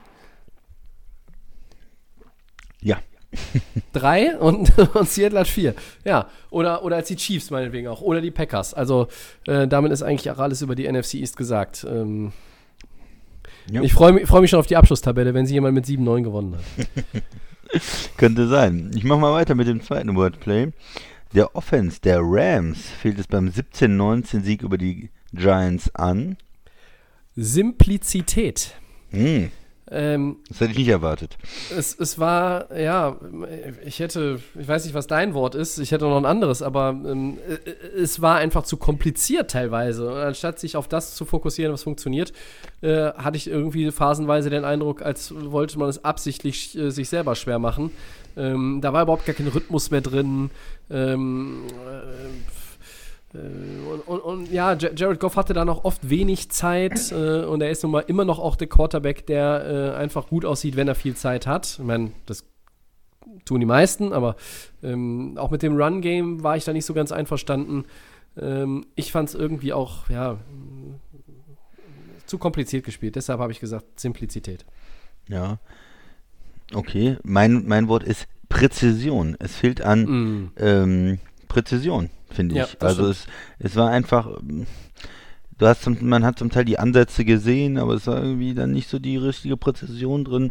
Ähm, man muss ja eigentlich nur ähm, Cooper Cup da irgendwie richtig einsetzen, habe ich immer gedacht. Das Wäre mit dem Ball richtig zu, aber irgendwie hat es, äh, fehlte die Präzision für mich. Hat es irgendwo nicht so richtig gestimmt. Für die Giants reicht es und die Rams, finde ich, sind auch irgendwo ein positives Team ähm, die Saison bis jetzt. Ähm, sind da ja mit in der ähm, NFC East äh, West ähm, mit, mit dabei, auch oben. Aber irgendwo fehlt es noch so ein bisschen an, an Präzision. Das stimmt. Also, man könnte auch einfach sagen, ähm, es fehlt die Leichtigkeit, ne? Also, Mhm. aber gut. Das dritte. Das dritte. Der Auftritt der Dolphins beim 23-31 gegen die Seahawks war. Gut, fand ich. Ich fand es gar nicht so schlecht erstmal. Also die haben gerade in der ersten Halbzeit ähm, mitgehalten und es gibt ja schon ein gewisses ähm, Talentgefälle, wenn ich es mal so nennen möchte, zwischen Seattle, zwischen Russell Wilson, zwischen Fitzpatrick, zwischen den, äh, den Dolphins. die waren ja bis zur Halbzeit auch irgendwo dran und haben da die ganze Zeit mitgespielt. Und irgendwann setzt sich dann die Klasse durch, auch der, der, der Seahawks. Aber ich fand es irgendwo gut als Auftritt. Ja, der Nee. Max äh, kann heute nicht dabei sein. Er hat gesagt, äh, erfolgversprechend. Ähm, Ja. er, er zieht auch das Positive daraus. Äh, ja, der, das Spiel von den Dolphins war nicht schlecht. Du hast Seattle da lange die Stirn geboten. Man hatte lange Zeit auch das Gefühl als Beobachter, das könnte Vielleicht ist das tatsächlich so ein Upset Stolperstein, geben. ne? Vielleicht ja, ist so ein ja, ja. hm, Spiel, was die Seattle nicht so hundertprozentig fokussiert ist und was sie dann irgendwie aus der Hand geben. Die. Überraschung der Woche sozusagen, aber Das, das stimmt, aber nichtsdestotrotz ist mein Wort am Ende dann doch, äh, dass der Auftritt, er war unersprießlich. unersprießlich. Ja, habe ich ganz tief im, im Wörterbuch gekramt. Ja, ja. Ähm, nicht vorteilhaft, keinen Nutzen oder Gewinn bringt. Also, ja, das ist ja schön und gut, aber äh, heute reite ich leider auf dieser Welle auch rum im Podcast. Ein Win ist ein Win und ein Loss ist ein Loss. Da kannst du dir mal gar nichts von kaufen. Nicht mal ein Kaugummi an der Tankstelle, dass sie sagen, oh, ihr habt aber geil gespielt in Seattle. Und was sagt Bri Brian Flores dann? Ja, toll. Und? Wir sind 1-3. Ja, So. Also Aber trotzdem in Miami man- war das, ne? Das Spiel. Es war in, in Miami? Ja, es Ja, war in ja, Miami, stimmt. ja. Aber trotzdem äh, habt ihr ja recht, äh, der Max genauso. Ähm, Die Dolphins haben da einen guten Auftritt hingelegt. Ne? Am Ende nur halt unersprießlich. ja, dann, dann machen wir Wordplay doch zu für heute, oder? ja, bitte, Tobi. Und äh, gehen Mach du mal weiter. Äh, in Windeseile Richtung Segment 4. Da steht dann äh, Woche 5. Und als erstes wollen wir mal einen Blick werfen auf Thursday Night Football. Wir machen es ja auch gerne ein bisschen lustig über die Matchups, die so äh, Thursday Night Football ähm, hergibt. Broncos gegen Jets zuletzt war natürlich Mm. Ja, Cleveland das gegen war- Cincinnati hatten wir schon. ja, Lachs und Mm. Kaviar äh, vom Allerfeinsten. Äh, so, jetzt haben wir aber die 3-1 Bears gegen die 3-1 Buccaneers. Und wer wäre besser geeignet als der Christian, um die folgende Frage zu beantworten? Also es sind natürlich zwei, aber gerade die erste. Ist der Foles-Effekt in Chicago nach der Niederlage gegen die Colts schon wieder verpufft? Und die zweite Frage, wie gut ist Tom Brady noch oder wie gut ist er wieder? Das sind zwei schwere Fragen eigentlich. Also erstmal äh, für Chicago. Naja, Indianapolis ist äh, ein gutes Team. Wir haben das ja vor der Saison schon gesagt, dass wir hohe Erwartungen auch von den Colts haben. Die haben uns da in der ersten Woche mit dieser Niederlage gegen Jacksonville ähm, alle so ein bisschen verwirrt und da dachte man, Moment, aber jetzt sind sie wieder in, in die richtige Bahn gekommen und vor allen Dingen stark ist die Colts Defense und das ist bei den ganzen Offensive Explosionen, über die wir sprechen, wird das manchmal vergessen. Also Colts Defense bis jetzt dieses Jahr extrem stark. Der Forrest Buckner, der von den, von den 49ers gekommen ist, noch für die D-Line, extrem stark. Richtig gut. Von daher ähm, ist das ein Spiel für Chicago gewesen gegen Indy, das man auch verlieren kann. Äh, man, wir haben ja alle gesagt, die, die Bears sind eigentlich nicht so gut, wie, ähm, wie dieses 3-0 vielleicht irgendwie so andeutet. Sie sind eigentlich äh, auch ein bisschen glücklich natürlich ja gewesen, diesen, diesen Rek äh, Rekord zu haben. Mhm. Foles-Effekt ist der verpufft. Weiß ich nicht. Der hat jetzt gegen eine, der hat gegen eine schlechte Defense ein Comeback gehabt und hat jetzt gegen eine starke Defense äh, verloren. Für mich ist das noch nicht so richtig äh, aussagekräftig. Ich halte ihn für den besseren Quarterback in Chicago. Ich halte, ähm, ich würde ihn weiterspielen lassen, wenn ich ähm, Chicago wäre. Und ich denke, dann haben sie eine Chance mit jetzt mit dem 3-1-Rekord da ähm, in die Playoffs zu kommen. Green Bay sieht sehr stark aus in der Division, aber warum nicht ähm, Wildcard ergattern in der NFC. Also das wäre für mich jetzt erstmal die Überlegung, mit Foles weiterspielen und in das Spiel gegen Tampa reingehen. Wenn und dann erstmal gucken, was passiert. Trotzdem für mich in dem Spiel Tampa der Favorit. Ähm, die, die Buccaneers. Tom Brady hatte wieder ein, Pi- ein Pick Six dabei. Das war dann wieder, wo ich gedacht habe, oh, Moment, da war er gar nicht irgendwie ja, mit den Receivern auf einer Wellenlänge. Er hat äh, zur Au Seitenauslinie da wieder geworfen, was so ein typischer Pass ist, der gefährlich ist, äh, wo man auch die, die Power haben muss, wo man dann sagen muss, okay, der geht entweder ins Aus oder mein Receiver fängt ihn und wo er der, der, der, der Corner relativ leicht dann Das Pick Six Kommt, sich kommt mir bekannt vor, hast du das nicht Naja, schon mal erzählt letzte Das hatten Woche? wir äh, vor ein paar Wochen schon mal auf der anderen Seite. Das war, Ja. glaube ich, nach rechts. Diesmal was nach links geworfen. Und da habe hab ich schon gesagt, hm, Brady, hm, kann ich jetzt äh, wieder ein bisschen über ihn sagen, er wird alt und äh, waren jetzt ja schon, war dann glaube ich der dritte Pick Six äh, in den mit dem mit dem ähm, in den Playoffs letztes Jahr von den Patriots oder so. Ähm, da kann man vielleicht schon mal ein bisschen anfangen, aber dann belehrt er uns wieder eines Besseren. Es ist einfach äh, stark, wie er dann gespielt hat, wie, wie er weitergeht. Und was ich nochmal zu dieser Sache Breeze und Brady sagen wollte, er ähm, ähm, ja, Breeze ist, äh, er hat auch mal ein paar Pässe jetzt wieder über so 15 Yards oder so angebracht. Im mhm. letzten Spiel sah ein bisschen besser aus für mich, aber Brady hat da noch eine andere Qualität. Also ich finde, er kann diese mittleren ähm, ähm, Würfe 10 bis 20 Yards und auch über 20 Yards noch ähm, besser anbringen. Und er sah für mich eben gut aus jetzt. Ähm, ja, also ich bin von, von Brady immer noch im Moment recht angetan, trotz des Pick Six und äh, denke auch, dass Tampa das Spiel gewinnen wird gegen Chicago. Was ist deine Meinung, Tobi? Ich sehe sie da auch vorne. Ähm, also der Foles-Effekt äh, ist ja verpufft. Hm. Gab es einen Foles-Effekt? Hm, ja, das ist es. Das ist es halt. Ne? Ich glaube, äh, den gab es gar nicht. Für, für, mich ist es einfach, Nick Foles wird immer damit verbunden bleiben, als Backup von Carson Wentz, diese tollen Playoffs, diesen super Super Bowl gespielt zu haben äh, Super Bowl MVP geworden, er hat äh, die Eagles zum Titel geführt. Aber das, also nicht falsch verstehen, das ist es dann auch schon. Das ist super. Ein Titel gewinnen nicht viele Quarterbacks in dieser Liga, aber das ist es. Nick Foles ist einfach kein Quarterback, der ein Team über einen längeren Zeitraum tragen kann.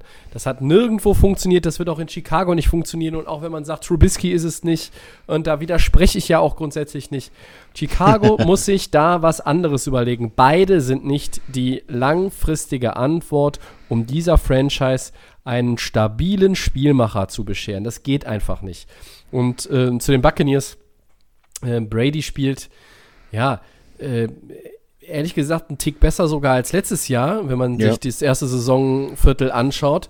Äh, und auch das muss man, muss man natürlich wieder, ja, da muss man Respekt zollen und, und sagen, äh, Mist, was die Konkurrenz muss, muss sich darauf einrichten, dass Tampa Bay ein ernstzunehmender Kandidat ist für äh, den Divisionssieg. Ich bleibe immer noch bei den Saints, weil sie nur ein Spiel hinten sind und den direkten Vergleich äh, bis jetzt auch für sich haben. Aber Tampa Bay ist ein Team, was in die Playoffs kommen wird. Tampa Bay ist ein Team, was der Favorit ist äh, Thursday Night gegen die Bears. Ähm, und wie gut ist Tom Brady noch oder wieder? Ja, er, er, ist mindestens immer noch genauso gut, wie er 2019 und 18 war.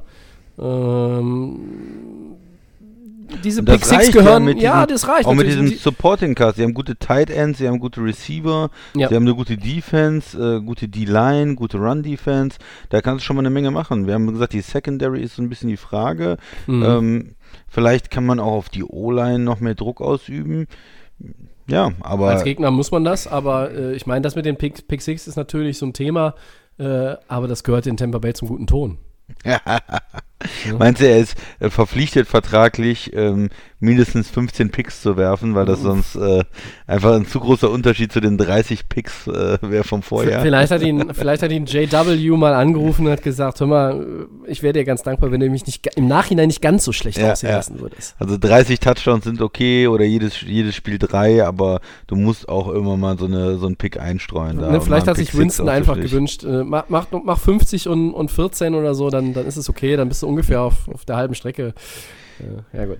Also, Tampa Bay ähm, sieht gut aus, äh, auch weil sie es schaffen, Verletzungen zu kompensieren. Sie haben ohne Goodwin gespielt. Äh, Mike Evans war zwischendurch in dem Spiel auch mal an der Seitenlinie und wurde ähm, medizinisch untersucht. Also, das ist schon ähm, so langsam, dass es in die Richtung geht, äh, in, in, in die sich auch Bruce Arians das, glaube ich, vorstellt. Aber ein Faktor ist halt gar kein Faktor und das ist der Faktor Gronk bisher, ne? Mhm. Ja. Also ja, ein, äh, Jahr, äh, ein, Jahr, ein Jahr raus und 24-7, 7-Eleven, 195 Champion äh, in der WWE zu sein, äh, das ist dann einfach, äh, ja, dann auch irgendwie seine Karriere als, als Fernsehanalyst gestartet und äh, ne? wie Barney Stinson eins sagte, die, Entschuldigung, die Anzüge ja, tragen jetzt mich, ne? Also der hatte so viel Muskelmasse abgebaut und war ein Jahr aus dem Spiel raus. Macht sich bemerkbar, oder? Ja, genau, diese Muskelmasse, das wurde ja vor der Saison schon gesagt, dann sein, sein Impact äh, hat er jetzt damit ähm, runtergeredet, dass er gesagt hat, ja, ich bin ja auch hier zum Blocken und, und so.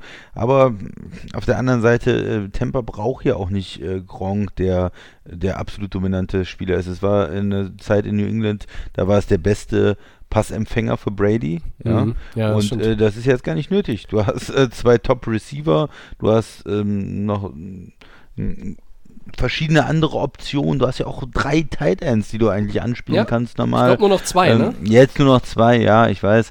Aber du hast ja schon eine Menge Möglichkeiten in der Offense. Du hast auch Running Backs und ähm, ich, ich denke, vielleicht en entwickelt sich da noch was in der Saison, dass er noch ein bisschen besser reinkommt und ähm, er braucht ja auch nur vielleicht den entscheidenden Touchdown in einem, in einem Playoff-Spiel zu fangen, ähm, um, um, dass sich das Ganze gelohnt hat. Es ist ja jetzt nicht so, dass er 1000 Yards braucht, damit das äh, Ganze Sinn macht. Ne? Es ist jemand, der Das stimmt, das habe ich vor der Saison Connection auch gesagt. Ja. eine gute Connection mit Brady hat, der eigentlich immer ein guter Runblocker war, äh, oder ein überragender Runblocker, muss man sagen. Nein, ein guter ist falsch, ein überragender Runblocker als Tight End ähm, war in seinen Jahren in New England. Wenn er jetzt nur noch ein guter Runblocker ist und ein guter Receiver und eine gute Option in den Playoffs zu haben vielleicht und nicht mehr der überragende Spieler ist, lohnt es sich trotzdem für Tampa, äh, für in dieser Situation mit Brady, wo man ja jetzt dieses Jahr, nächstes Jahr nochmal irgendwie den Titel äh, gewinnen will oder in den Super Bowl kommen will. Das ist ja eigentlich das Ziel, wenn ich so einen Quarterback unter Vertrag nehme. Und Mhm. dann, äh, dann macht das trotzdem Sinn für mich. Auch wenn er bis jetzt da noch nicht eingeschlagen ist. Aber vielleicht gibt es noch das Gronk-Spiel mit den drei Touchdowns. Also ich würde das nicht ausschließen. Ich, ich erwarte es auch. Äh, irgendwann wird es kommen. Also, sagen wir zumindest so, so ein 70, 80 Yards, zwei Touchdowns, so, so eine Art äh, von, von Gronk. Gronk-Mania werden wir da noch sehen. Genau, ich Also, glaube, ich glaube, er wird nicht mehr diese, diese Yards haben, dass er irgendwie 120 Yards hat und diese, weiß ich nicht, äh, diese Nein, nein, 30 seine- Yard Pässe einsammelt und so. Aber in, in der Red Zone, warum nicht, ne? Ja, klar, in der Red Zone auf jeden Fall. Jetzt, wie gesagt, O.J. Howard, einer der Titans, leider jetzt auch out for season, aber ähm, die Rolle hat sich geändert. Also unabhängig davon, ob man ein Jahr raus war. Ne? Wir haben es schon mal auch gesagt, die Receiver äh, sind, sind besser. Das ist ähm, vielleicht das Beste, was, was Brady seit vielen Jahren oder vielleicht sogar jemals hatte. Äh, wenn ich alleine auch da den, den dritten Mann sehe, Miller, ne? Also Der ist auch gut. ähm, ne? da ist auch eine Chemie schon entstanden. Ja. Ähm, der erinnert mich, also ganz vorsichtig, ich möchte das nicht vergleichen. Ich sag nur, der erinnert mich einen Tick an Wes Welker. Ja. Ähm, einfach so vom Spielstil, von der Statur her und ähm, das war auch damals ein Receiver, mit dem Brady eine super gute Connection hatte. Den hatte auch niemand auf dem Zettel äh, und der hat dann da auch, damals glaube ich, wie viel, auch weit, weit, weit über 100 äh, Receptions mal in einer Saison gehabt. Ne? Also das sind, das sind alles so Kleinigkeiten, ähm, die die Tampa Bay gefährlich machen und die sind für mich auch der Favorit in diesem Spiel. Ähm, ich habe den 3-0 Bears nicht über den Weg getraut und ich traue den 3-1 Bears noch weniger über den Weg. Ja, das zweite Spiel, was wir betrachten wollen, Tobi, ist äh, Titans gegen Bills. 3-0 Titans, die jetzt nicht gespielt haben, gegen Mhm. die 4-0 Bi- äh, Bills. Ähm, was traut, äh, traust du den Titans nach dieser Pause, Zwangspause äh, zu? Und ist Josh Allen der beste Buffalo Quarterback seit Jim Kelly in den 90ern? Tobi. Ähm, ich fange erstmal mit den Titans an, weil wir haben ja letzte Woche relativ viel über die gesprochen, weil wir das Spiel gegen Pittsburgh äh, auf unserem Zettel hier hatten. Das fiel dann aus. Ähm, Letztlich hat sich ja bei den Titans nichts geändert. Äh, erstmal auf sportlich auf dem Papier. Ähm, ungeschlagen, ein guter Start. Ähm, Derrick Henry äh, war in Woche 3 endlich so weit, äh, dass er die Endzone gefunden hat. Ryan Tannehill hat gerade in Woche 1 und 2 gezeigt, ähm, dass die Vertragsverlängerung für ihn äh, kein absoluter Fehlgriff gewesen ist. Ähm, spannend wird auf Tennessee-Seite natürlich sein, wie kommen die jetzt aus dieser Corona-Zwangspause raus, ja? Ähm, sie konnten nicht trainieren. Ähm, wer, wer ist wie stark körperlich beeinflusst? Wer von denen, die, Ja.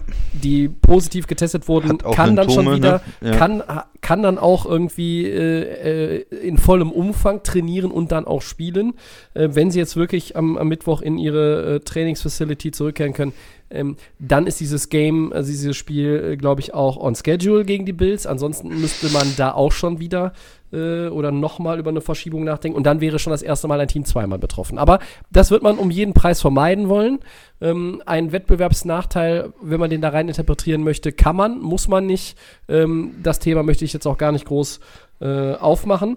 Ähm, vieles hängt einfach davon ab für die Titans nach, ja, wirklich, man muss es ja so sagen, chaotischen Tagen, ähm, wie viele Fehler machen sie? Wenn sie die Fehler in ihrem Spiel minimieren können, können sie gegen die Buffalo Bills richtig gut aussehen. Und über die Bills äh, kann man momentan eigentlich nur Gutes sagen. Ähm, ehrlich gesagt, naja, mir, ein, ein, kleiner Kritikpunkt fällt mir sogar noch ein. Ähm, mir gefällt ihr Run-Game nicht so wie im letzten Jahr, weil Josh Allen jetzt plötzlich den Ball konstant und gut werfen kann. Ähm, Singletary, auch der Rookie Moss, ich glaube, da geht noch ein bisschen mehr. Die Defense ist vielleicht auch nicht auf dem Niveau, äh, oder ganz sicher nicht auf dem Niveau, auf dem sie letztes Jahr gespielt hat. Ähm, und, und zu der Frage zu kommen, äh, ja, Josh Allen ist der beste Bills Quarterback seit Jim Kelly. Ähm, nicht, weil die Bills 4-0 sind und weil er bisher so beeindruckende Statistiken hat. Äh, ich glaube, er hat 12 Touchdowns, einen Pick und ein 122,7er Rating. Ähm, sondern auch einfach, ich meine, Kritik an Josh Allen, du bist immer da sehr vorsichtig und das kann ich auch nachvollziehen. Ich hatte immer das Gefühl in dieser Draftklasse, dass er derjenige ist, der am schnellsten, am weitesten ist. Aha, ich nicht. Ja, aber hinterher ist man immer schlauer und jetzt ist es auch vielleicht leichter gesagt. Aber warum ist er für mich der beste Bills Quarterback? Ähm, ich habe das, glaube ich, schon mal vorgelesen. Ich lese jetzt euch auch nicht alle vor, liebe Leute, aber nachdem Jim Kelly aufgehört hat, äh, an welche Qu äh, Quarterbacks der, der Bills erinnert ihr euch und, und welche waren auch wirklich gut? Todd Collins? Doug Flutie? Äh, Drew Bledsoe, der da schon äh, bei den Patriots aussortiert wurde, nachdem er seinen Job an einen gewissen Tom Brady verloren hat? Kelly Holcomb? Trent Edwards, JP Losman. Äh, wer kennt denn noch Brian Brome? Keine Sau. Yeah. äh, Ryan Fitzpatrick ist eigentlich nur noch der zweitbeste dann äh, auf dieser Liste, wenn man Allen darauf einsetzt. EJ Manuel, Kyle Orton, Tyrod Taylor. Hm. Also Nathan Peterman habe ich noch im Angebot. Also allein deshalb. Josh Allen äh, ist es und Josh Allen macht eine positive Entwicklung. Er geht schrittweise voran. Er wird von so vielen Leuten gelobt, dass ich fast schon denke, es ist zu viel Lob. Äh, wir haben Gott sei Dank im Podcast aber einen, der sagt, trete mir noch ein bisschen auf die Bremse, auch wenn der Christian sagt, ich sehe deutliche Verbesserungen. Ja, erstmal erst möchte ich sagen, dass der beste Quarterback in der von der 2018er Klasse Lamar Jackson weiterhin ist, ja, und der auch am weitesten das, ist. Das ne? stimmt. Das, das darf stimmt, man nicht den habe ich, äh, hab ich unterschlagen, aber ich habe dummerweise immer das Problem, das ist ernst, ernst gemeint, ja. dass wenn ich an die Draftklasse äh, von 2018 ja. denke, denke ich immer an diese Top 4 ja. auf dem Board und Jackson als den fünften, wo man auch gesagt hat, der geht eigentlich vielleicht in die zweite Runde. Ja, spät äh, in der ersten ist, Runde. Das ja. ist bei mir mhm. so verankert, dass ich den leider immer vergesse. Also, äh, lieber Lama Jackson, ich entschuldige mich dafür. ich dachte, das wäre nur jetzt schön äh, äh, reinzuwerfen, weil er letztes Jahr MVP geworden ist. Da kann man schon sagen, das ist, dass, das ist wichtig, dass er am, am weitesten ist. Das ist wichtig, weil ich ihn tatsächlich jetzt komplett vergessen hatte wieder. Ja. Also ich habe es jetzt aber erklärt, deshalb. Ja, ja, nee, ist all, alles gut. Von den Vieren, die, die oben gedraftet worden sind, äh, in den Top Ten der ersten Runde, äh, nur damit man sich daran erinnert, wer ist es? Josh Rosen, wo ich immer hohe Hoffnungen für hatte. In Arizona in einem schlechten Team gespielt, in Miami ein schlechtes Team gespielt, nicht weitergekommen. Baker Mayfield in Cleveland. Erste Saison gut, zweite Saison schlecht, jetzt wieder ein bisschen besser unterwegs. Mhm. Äh, Sam Darnold, der eigentlich äh, einfach von den bei den Jets ähm, von den Jets runtergezogen wird in diesem schlechten Sumpf mit Adam Gaze ist, den ich immer noch nicht so hundertprozentig bewerten kann, ehrlich gesagt. Äh, den ich eigentlich nicht schlecht finde als Quarterback, aber ja, wo es irgendwie nicht läuft, sagen wir mal so. Und dann äh, Josh Allen, ähm, der an sieben von Buffalo ge gedraftet worden ist und der sich, und das möchte ich jetzt mal sagen, man muss es einfach ehrlich sein, äh, extrem verbessert hat. Der hat sich von seinem ersten Jahr, wo er absolut inakkurat war, zum zweiten Jahr stark verbessert gut und er hat jetzt nochmal einen Sprung gemacht von letztem Jahr zu diesem Jahr und ist, äh, hat wirklich eine Menge, Menge, Menge positive Highlight-Plays und äh, ist sicherlich der beste Quarterback auch ähm, seit Kelly in Buffalo. Also das würde ich auch sagen und ähm, erstmal viel Respekt von ihm, wie er sich entwickelt hat. Äh, hätte ich ihm so nicht zugetraut und hat sich relativ schnell zu einem richtig guten Quarterback äh, entwickelt. Ich habe trotzdem immer noch so ein bisschen ähm, trete ich auf die Bremse, auch weiterhin bei Josh Allen, weil ich immer noch diese, ähm, Spielzüge sehe, die mir überhaupt nicht gefallen manchmal. Also er hat immer noch manchmal diese Sachen drin, dass er auf einmal einen Sack kassiert, nach rückwärts läuft und auf einmal für minus 10 Yards. Dass er noch nicht so das Spielverständnis manchmal hat. Was muss ich jetzt in der Situation machen?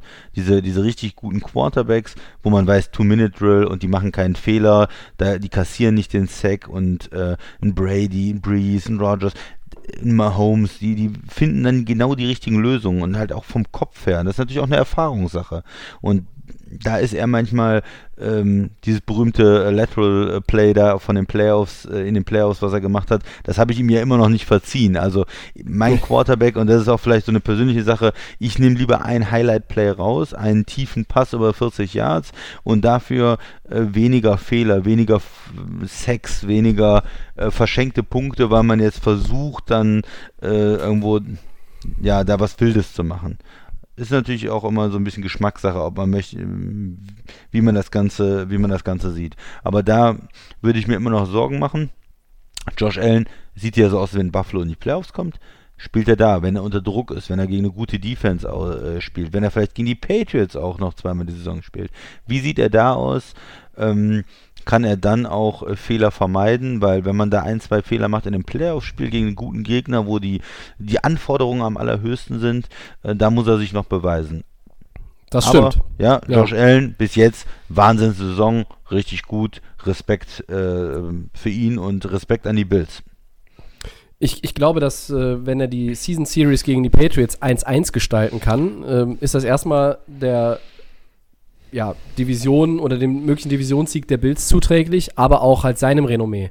Ja. Weil wenn er, wenn er die Patriots zumindest einmal knacken kann in diesem Jahr, dann äh, ist das auch etwas, was man sich auf die Fahne schreiben kann, was ihm auch nochmal helfen wird für die Entwicklung. Ähm, ich weiß ganz genau, welche Plays du meinst, wenn du das so ansprichst. Ich glaube, ähm, man, man darf es auch nicht vergessen, Tobi, vielleicht wenn ich das einwerfen darf, äh, letzte Woche gegen die Rams, das war ja auch ein bisschen glücklich, dass man da am Ende gewinnt, ne? Mit der Pass Interference. Äh, ja, ja, er hat aber äh, in der ersten Halbzeit natürlich ähm, bombastisch ausgesehen. Und ja, ähm, ja, aber dann, dann gab es eine Schwächephase und ich finde diese, das ist ja, das ist ja das, wenn, wenn, wenn ich sage, diese äh, Third-Year-Quarterbacks, ich nehme jetzt auch mal wieder Lama Jackson raus, diesmal aber äh, mit, mit Vorankündigung. Ja. Ähm, der ist einfach dann in der anderen Liga. Aber wenn ich jetzt Darnold angucke, kein Supporting Cast, äh, Mayfield Schwankungen, Rosen in der Versenkung verschwunden. Ähm, ich habe ja zu, gerade zu Mayfield und Darnold gesagt, dieses dritte Jahr wird entscheiden äh, oder entscheidenden Aufschluss besser gesagt darüber geben, wohin es mit diesen Jungs gehen kann. Für die Franchise, für diese Spieler selber. Und das ist bei Josh Allen auch der Fall.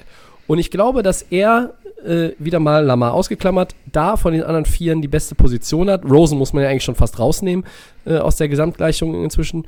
Ähm, und, und wenn Allen dieses, diesen Entwicklungsprozess in diesen Stufen weiter durchläuft, sehe ich ihn in seinem vierten oder fünften Jahr genau an dem Punkt, wo du ihn, glaube ich, dann auch gerne sehen würdest, wenn du da sagst, jetzt macht er das nicht mehr, was ich letztes Jahr oder vorletztes ja. Jahr angesprochen ja. habe.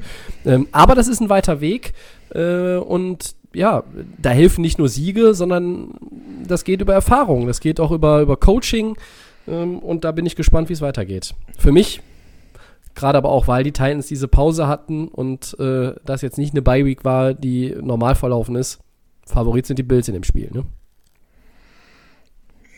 Ja, für mich, Tue ich mich noch schwer. Möchte ich erst äh, wissen, wer wirklich äh, bei den Titans dann spielt. Und ähm, wenn, die, wenn die Titans in Vollbesetzung sind, dann, dann sehe ich das Ganze relativ ausgeglichen. Die Titans sind ein Playoff-Team und, und die, das lief ja bis jetzt auch gut diese Saison. Äh, mit, mit Henry, mit, mit Tannenhill und, und so weiter. Okay. Aber wenn die natürlich jetzt, wenn da wichtige Spieler fehlen, wenn da ähm, ja manche nicht trainieren können und dann würde ich schon sagen, dass die Bills äh, Favorit sind. Aber sonst sehe ich es eigentlich auch irgendwo ausgeglichen. Da bin ich sehr gespannt, was da rauskommt. Eins haben wir noch. Ja. Chiefs. Chiefs. 4-0 gegen ja. die Raiders. 2-2. Über die Chiefs haben wir schon ein bisschen gesprochen, mhm. über die reden wir so viel. Reden wir noch mal ein bisschen über die Raiders. Was muss denn passieren, damit das Team aus Las Vegas dem Champion ein Bein stellen kann? Ja, wenn, wenn, wenn die Chiefs so ein bisschen spielen wie äh, gegen die Chargers oder gegen die Patriots, wenn sie nicht ganz hundertprozentig konzentriert sind, wenn sie nicht ihre Big Plays bekommen, wenn Mahomes auch nicht ganz so präzise ist und vielleicht den eine oder andere Möglichkeit liegen lässt, dann ist ja natürlich ähm, sind die Raiders auch ein Team, was offensiv viel machen kann, wenn sie äh, in Führung auch sind, ja, wenn man jetzt nicht alles, wenn sie Shootout mit Mahomes und oder wenn man 10, 14 Punkte hinten liegt, das ist nicht das Spiel ähm, der Raiders, sondern die Josh Jacobs ist ja ein starker Running Back und dann mit mit Carr, der, sag ich mal, Game Manager ist jetzt ein bisschen fies gesagt, ja, aber er ist für mich ja kein Top Quarterback und er kann eher so in der Situation spielen, wo sich das ergibt, wo er, wo er in Führung ist und dann sieht das irgendwie ganz gut aus immer bei den Raiders, finde ich. Aber wenn, wenn er hinten ist und viel werfen muss, äh, wird es dann schwieriger. Favorit sind die Chiefs, äh, wie, wie immer bei, bei den Chiefs, aber ja, so sehe ich so ein bisschen die Möglichkeit. Also einmal ist, äh, müsste Kansas City so ein bisschen eingeschläfert sein und äh, das andere wäre, dass das Spiel auch in der ersten Halbzeit vor allen Dingen gut für die, für die Raiders läuft, dass sie da irgendwo in Führung sind und auf keinen Fall irgendwie hinterherlaufen. Tobi. Ja, sie müssen absolut fehler, fehlerlos bleiben. Ähm, K ist noch ohne Interception dieses Jahr, aber gegen die Bills im vierten Quarter wieder mit einem Fumble, äh, glaube ich. Und insgesamt macht dieses Team, die Raiders, auch unter Gruden, immer noch in entscheidenden Situationen zu oft entscheidende Fehler. Mit Turnovern, mit dann einfach einem, einem Play, wo vielleicht einfach auch da geht man durch die Progression und dann ist da irgendwo der Receiver offen, aber er wirft den auf die andere Seite in die Coverage rein oder, oder überwirft den Ball. Ähm, Strafen, auch teilweise dann die Defense, die das ein oder andere Spiel in den letzten, ja, ja, in den letzten zwei Jahren dann auch mal verloren hat. Also die Raiders sind, die haben extrem an Talent hinzugewonnen in den letzten Jahren. Das muss man ihnen auf jeden Fall geben, weil wir haben am Anfang, also ich kann mich in ersten Folgen Delay of Game erinnern, da kann mich in ersten Folgen Delay of Game erinnern, da hat man auf die Raiders geschaut und fand, ja, jetzt haben sie einen Jacobs, jetzt haben sie einen ähm, Rux als, als äh, Rookie-Receiver, so Leute wie Renfro äh, mhm. sind auch gut, der Waller, auch gut, der ja. Tight End ist gut, äh, man hat in der Defense auch ähm, ein bisschen was verändert ähm, und, und Gruden hat tatsächlich ja auch nach es hat ein bisschen gedauert, aber er hat trotzdem auch die Kultur geändert. Und ähm, da ist ein anderes Mindset inzwischen. Ähm, dieser Umzug äh, ist natürlich jetzt ein bisschen komisch, weil man in dem neuen Stadion nicht irgendwie mit, mit voller Kapelle, voller Kulisse spielen kann. Aber ich glaube, die Raiders sind als Franchise auf dem richtigen Weg. Wenn sie die Chiefs schlagen wollen, brauchen sie das, was du gesagt hast, nämlich dass die Chiefs so ein bisschen, hm, hm, hm, naja, wir machen das schon irgendwie. Und da müssen die Raiders da sein. Die müssen fehlerlosen Football spielen. Die müssen jede Schwäche konsequent ausnutzen. Und da ich mir das nicht vorstellen kann, werden sie dieses Spiel auch nicht gewinnen. Ich finde, find, ähm, Vegas ist natürlich auch ein Spiel, äh, eine Mannschaft, die bis jetzt schwer auszurechnen ist. Ne? Wenn man sich anguckt, sie gewinnen das erste Spiel gegen Carolina, relativ knapp, sagt man, mhm. naja gut, nicht so besonders ähm, beeindruckend. Aber Carolina war jetzt auch nicht so schlecht, wie man gedacht hätte. Okay, sie gewinnen das äh, Spiel in Woche 2 gegen die Saints. Das war so, oh, gegen die Saints. Aber danach sahen die Saints auch gar nicht so gut aus. Dann sagt man hm, was heißt das eigentlich? Dann verlieren sie relativ deutlich gegen die Patriots. Hm, das ist ja die Sache. Sind sie eigentlich nicht so gut? Wie gut sind sie eigentlich? Jetzt äh, verlieren sie gegen die Bills in, in Woche 4. Aber sie hatten auch relativ schwere Spiele jetzt am Anfang. Ne? Wenn man überlegt, New Orleans, Patriots, Bills kann man auch am ja. Ende sagen, ja, gegen, gegen New England und gegen Buffalo kann man auch durchaus verlieren äh, in der AFC. Also es ist immer noch so ein bisschen, äh, jetzt haben sie die Chiefs auch nicht einfach und dann erstmal eine Bye Week. Äh, vielleicht lernt man auch in der zweiten Saisonhälfte erst wirklich, was, ähm, was für eine Leistungsklasse sie haben. Äh, es geht aber auch schwer weiter. Woche 7 gegen Tampa. Ähm, irgendwie nicht einfach, äh, so der Schedule. Ähm, ja, bin mal gespannt. Äh, am Ende wird es ein bisschen leichter. Da kommen auch mal die Jets äh, in Woche 13, Miami in Woche 16, Denver in Woche 17. Vielleicht, wenn sie da so einigermaßen jetzt durchkommen, so zu 4-4 kommen in der ersten Saisonhälfte, dass sie dann so am Ende nochmal einen Push machen können Richtung ähm, Wildcard dann.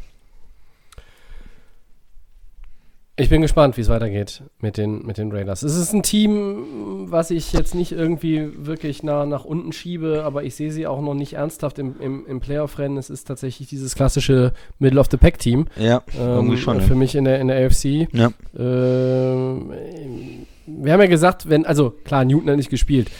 Wir trauen den Patriots zu, die Chiefs vielleicht tatsächlich zu stürzen. Den Raiders traue ich es ehrlich gesagt nicht zu. Also dabei bleibe ich. Okay, Aber ähm, du hast trotzdem recht. Ähm, bisher ist das in, in, in weiten Teilen ordentlich, weil man halt auch schwere Gegner hatte. Und dann ist erstmal 2-2 natürlich nicht schlecht. Ähm, und deshalb, äh, wenn wir jetzt hier Chiefs 4-0 gegen Raiders 0-4 hätten, glaube ich, hätten wir über das Spiel heute gar nicht geredet. Mhm. Aber Ja. schauen wir mal, ob man da tatsächlich, ob Chucky dem, Cheese- dem Chucky ja. gegen den Cheeseburger Man. Das ist eine schöne Überschrift auch. Ja, ja die Division, äh, klar, ist ein Divisionsmatchup, ne? Aber ähm, ma- man hat ja das Gefühl, wenn die Chiefs das Ding gewinnen, gehen die 5-0, Christian, und dann ist die Division ja fast schon gelau- gewonnen. ne? gelaufen, ja. ja. Das stimmt. Ja. Schauen wir mal, was da dann rauskommt. Dann gehen wir flugs Downs, weiter zu den Four Downs. Äh, Christian, bitteschön. Ja. Ist Quarterback äh, Sam Darnold noch der richtige für die Jets, Tobi? Wir haben schon ein bisschen angesprochen. Ja, ja, ist eine ganz schwierig zu beantwortende Frage. Eigentlich äh, blöd platziert bei den Four Downs, weil da könnte man fast eine ganze Headline drüber diskutieren von der Zeit her. Er, er hat ja keine Weapons in der Offensive. Es sind ein Haufen Leute verletzt oder spielen unter ihren Möglichkeiten oder, oder sind nicht mehr da oder wa was auch immer. Ähm, äh, die Defense ist schlecht. Das ist ein, ein Footballteam, das einfach schlecht ist. Es ist auch noch dann schlecht gecoacht. Die Giants sind ja vielleicht sogar, haben wir vielleicht noch den besseren Coach mit Joe Judge, aber Adam Gase, sorry, das ist, das funktioniert einfach hinten und vorne nicht. Und jetzt ist Sam Darnold auch noch angeschlagen. Er wird möglicherweise auch gar nicht spielen in, den, in der Woche jetzt. Ähm, und das ist halt auch so ein kleines Problem. Er fehlte ja schon in den ersten beiden Saisons jeweils drei ja. Spiele. Ja, letzte Saison auch. Ne? Erste und zweite Saison. Ja, ja. Äh, und, und dann kursiert natürlich jetzt, wenn man sich Richtung ähm, 04 und man spinnt das weiter. Ich rede nicht von 016, um Gottes Willen. Aber wenn man Richtung 1.15, 2.14 guckt, Nummer 1 Pick. Und dann Mhm. spricht man über Clemsons Quarterback Trevor Lawrence. Äh, und dann sagt man, äh, habe ich jetzt schon mehrfach gelesen, Lawrence sollte sich für diesen Fall überlegen, ob er nicht einfach noch ein viertes Jahr an der Uni bleibt. ja, und da kann ich nur sagen, ja, das ist absolut so. Also wenn sich bei den Jets nicht viel ändert, ähm, aber das ist eine andere, andere Thematik. Wir reden über Sam Darnold. Ist er noch die richtige für die Jets? Ja. Hier und heute ja, weil, du hast es eben schon mal auch anklingen lassen, man kann ihn irgendwie immer noch nicht oder wieder nicht richtig bewerten. Ja, und ich würde auch sagen, ja, ähm, da einfach noch ein bisschen äh, Geduld haben. Und ich würde ähm, alles andere erstmal noch ändern diese Saison, ähm, bevor ich den Quarterback ändere und ihm vielleicht auch noch nächstes Jahr geben. Du hast recht, es kommt natürlich auf den Draft-Pick auch an, die die Jets haben. Vielleicht ihm noch mal eine Chance geben mit einem anderen Coach. Man hat ihn hochgedraftet, man hat viel investiert. Damals die Jets sogar noch ähm, Zweitrunden-Picks an die Colts abgegeben, um ihn zu draften, Mhm. wenn du dich erinnerst. Ähm, also da muss man eigentlich noch ein bisschen Geduld haben, aber die Zeit tickt, die Uhr tickt so langsam, ne? Also ja, er hat es noch nicht gezeigt, dass er ähm, die Spieler um sich rum wirklich besser machen kann und diesen Franchise-Quarterback-Attribut, was er immer gerne verwenden, dass er das äh, irgendwo sich Mhm. verdient hat bis jetzt. Ja, ja. Zweites Down, Tobi. Zweites Down. Die Ravens haben in 27 Spielen hintereinander mindestens 20 Punkte erzielt. Äh, werden sie das in Woche 5 auch gegen die Bengals tun, Christian? Absolut, ja, warum nicht? Also die Bengals Defense macht mir da jetzt keine große Angst. Ähm, wa- warum nicht? Also die Ravens ähm, sind gut drauf und werden das auch durchziehen, Tobi. Ja, schließe ich mich an. Ich glaube, dass die Ravens Offense sogar noch äh, deutlich besser spielen kann, als sie das in, dem einen oder anderen Spiel bisher gezeigt hat. Ähm, also, da, die Serie geht weiter, keine Frage. Drittes Down, Christian. Ja, Gamepick. Texans gegen Jaguars. Tobi. Ja, an, an der Stelle muss ich erstmal natürlich Ja. für unsere Hörer den Christian loben. Der ist hier mit, mit 5-1 äh, schon erstmal dem Max und mir enteilt ein wenig in unserer internen, äh, auf unserer internen Liste. Texans Jaguars, ja, das ist das ist eigentlich aus Verlegenheit mal reingebracht, weil äh, wir zum Beispiel über Jacksonville noch gar nicht geredet haben heute. Wollen wir jetzt auch nicht groß, es soll ja unser Gamepick sein. ähm, komm, Romeo Crennel ist der Interims äh, Head Coach. Die Texans gewinnen jetzt mal eins. Houston gewinnt, komm. Ja, dann ne- nehme ich Jacksonville. Also nach dem, dem Ärger jetzt noch mit dem neuen Coach und so, weiß ich nicht. Texans waren, waren bis jetzt schwach und die Jaguars gar nicht so schlecht, auch mit Minshew. Ähm, Das stimmt. Durchaus ordentlich. Ja, aber ich glaube, Deshaun Watson wird, wie heißt es schön, äh, will outplay Gardner Minshew. Ja, der Turnaround wird starten, meinst du, ja? No, um Gottes Willen, davon bin ich schon weit entfernt. Frag mich das doch in drei Wochen nochmal, ob da ein Turnaround passiert. In einer Division, wo Colts und Titans äh, aber mal drei Klassen besser sind bisher, würde ich sagen. Ja, schön. Äh, viertes äh, Down ist noch ein Gamepick. Äh, wie überraschend.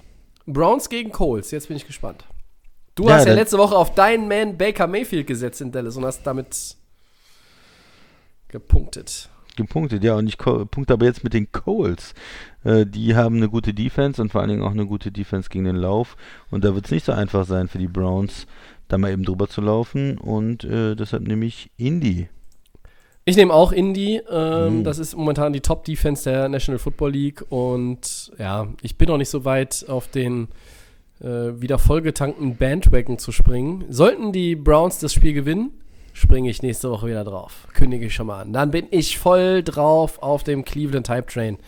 Aber nur, wenn sie das gewinnen. Sonst nicht. Ja. Aber ich muss jetzt nochmal zu den Picks fragen, Tobi. Ähm, war das Ja. nicht letzte Woche noch, dass ich äh, noch, noch keinen falsch hatte? Und letzte Woche war Titans Steelers, die haben ja nicht gespielt.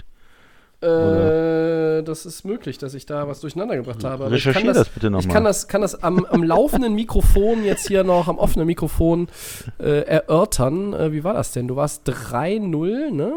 Äh, so, dann äh, kam Da war ich die dann Woche 4-1. 3. Dann war die Woche 3. Ich glaube, du hast recht. Es war ein Versuch wert, aber ich konnte dich jetzt leider nicht. Mm, Nee, nee, Moment.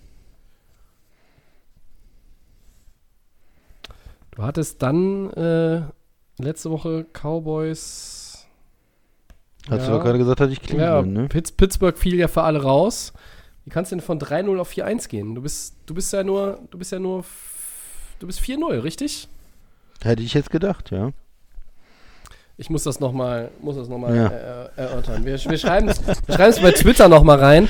Äh, Ah. Allerdings, wir können es jetzt auch nochmal äh, wirklich, also, das ist äh, hier, das ist jetzt wichtig. Da, lege ich jetzt auch Wert drauf. Also, du warst ja 3-0. Mhm. Ja? Das hatte ich auch so im Kopf, Äh, ja. Und dann hast du äh, gepickt die äh, Steelers gegen die Titans und New Orleans äh, gegen die Packers. Da ist der Fehler. Aha. Du, hast, du hattest nämlich gesagt, jetzt weiß ich es wieder. Stimmt, jetzt weiß ich es wieder. Ha, guck mal. Hat sich gelohnt, dass ihr da dran geblieben seid und wir drauf geblieben sind. Du hast nämlich gesagt, du kannst dir irgendwie gar nicht vorstellen, dass New Orleans 1-2 geht. Und da habe ich gesagt, genau, das sehe ich auch so. Ich hänge mich mit drauf. Und was war? Haben in die Röhre geguckt. Mhm. Das war auch schon dann davor, also, mhm, okay. Ja, ja, ja. Deshalb äh, ist da nicht mehr die Null hinten dran. Großartig, gut. Ja. Aber wird alles, Erklärung. wird alles nochmal trotzdem überprüft, damit das am Ende auch hier nicht zu irgendeinem verfälschten Ergebnis kommt. ja, Es soll ja nicht, soll ja nicht äh, ausgehen wie die Wahlen in den USA. Mhm. Ja, schön. Dann sind wir durch für heute. Ähm, ich sag vielen Dank an den Christian. Ja, sehr gerne, Tobi, sehr gerne. Äh, wir bedanken uns bei euch für euer Interesse und das äh, Zuhören, Herunterladen und Abspielen und Hören und was auch immer mit äh, Episode 146, Entschuldigung. Ähm, den kostenlosen Podcast gibt es wie immer bei Soundcloud, Apple Podcasts, Spotify und den Kollegen von The Fan FM. Richtig. Äh, at Delay of Game NFL bei Facebook und bei Twitter. Könnt ihr uns schreiben, uns Fragen stellen, uns nerven, loben, was auch immer. Delay of Game unterstrich Podcast sind wir auch bei Instagram am Start. Nächste Woche gibt es wieder einen Podcast, 147. Folge. Ich glaube, die große Party zur 150. müssen wir Corona-bedingt leider ausfallen lassen. Dafür dann äh, zur 200. wieder.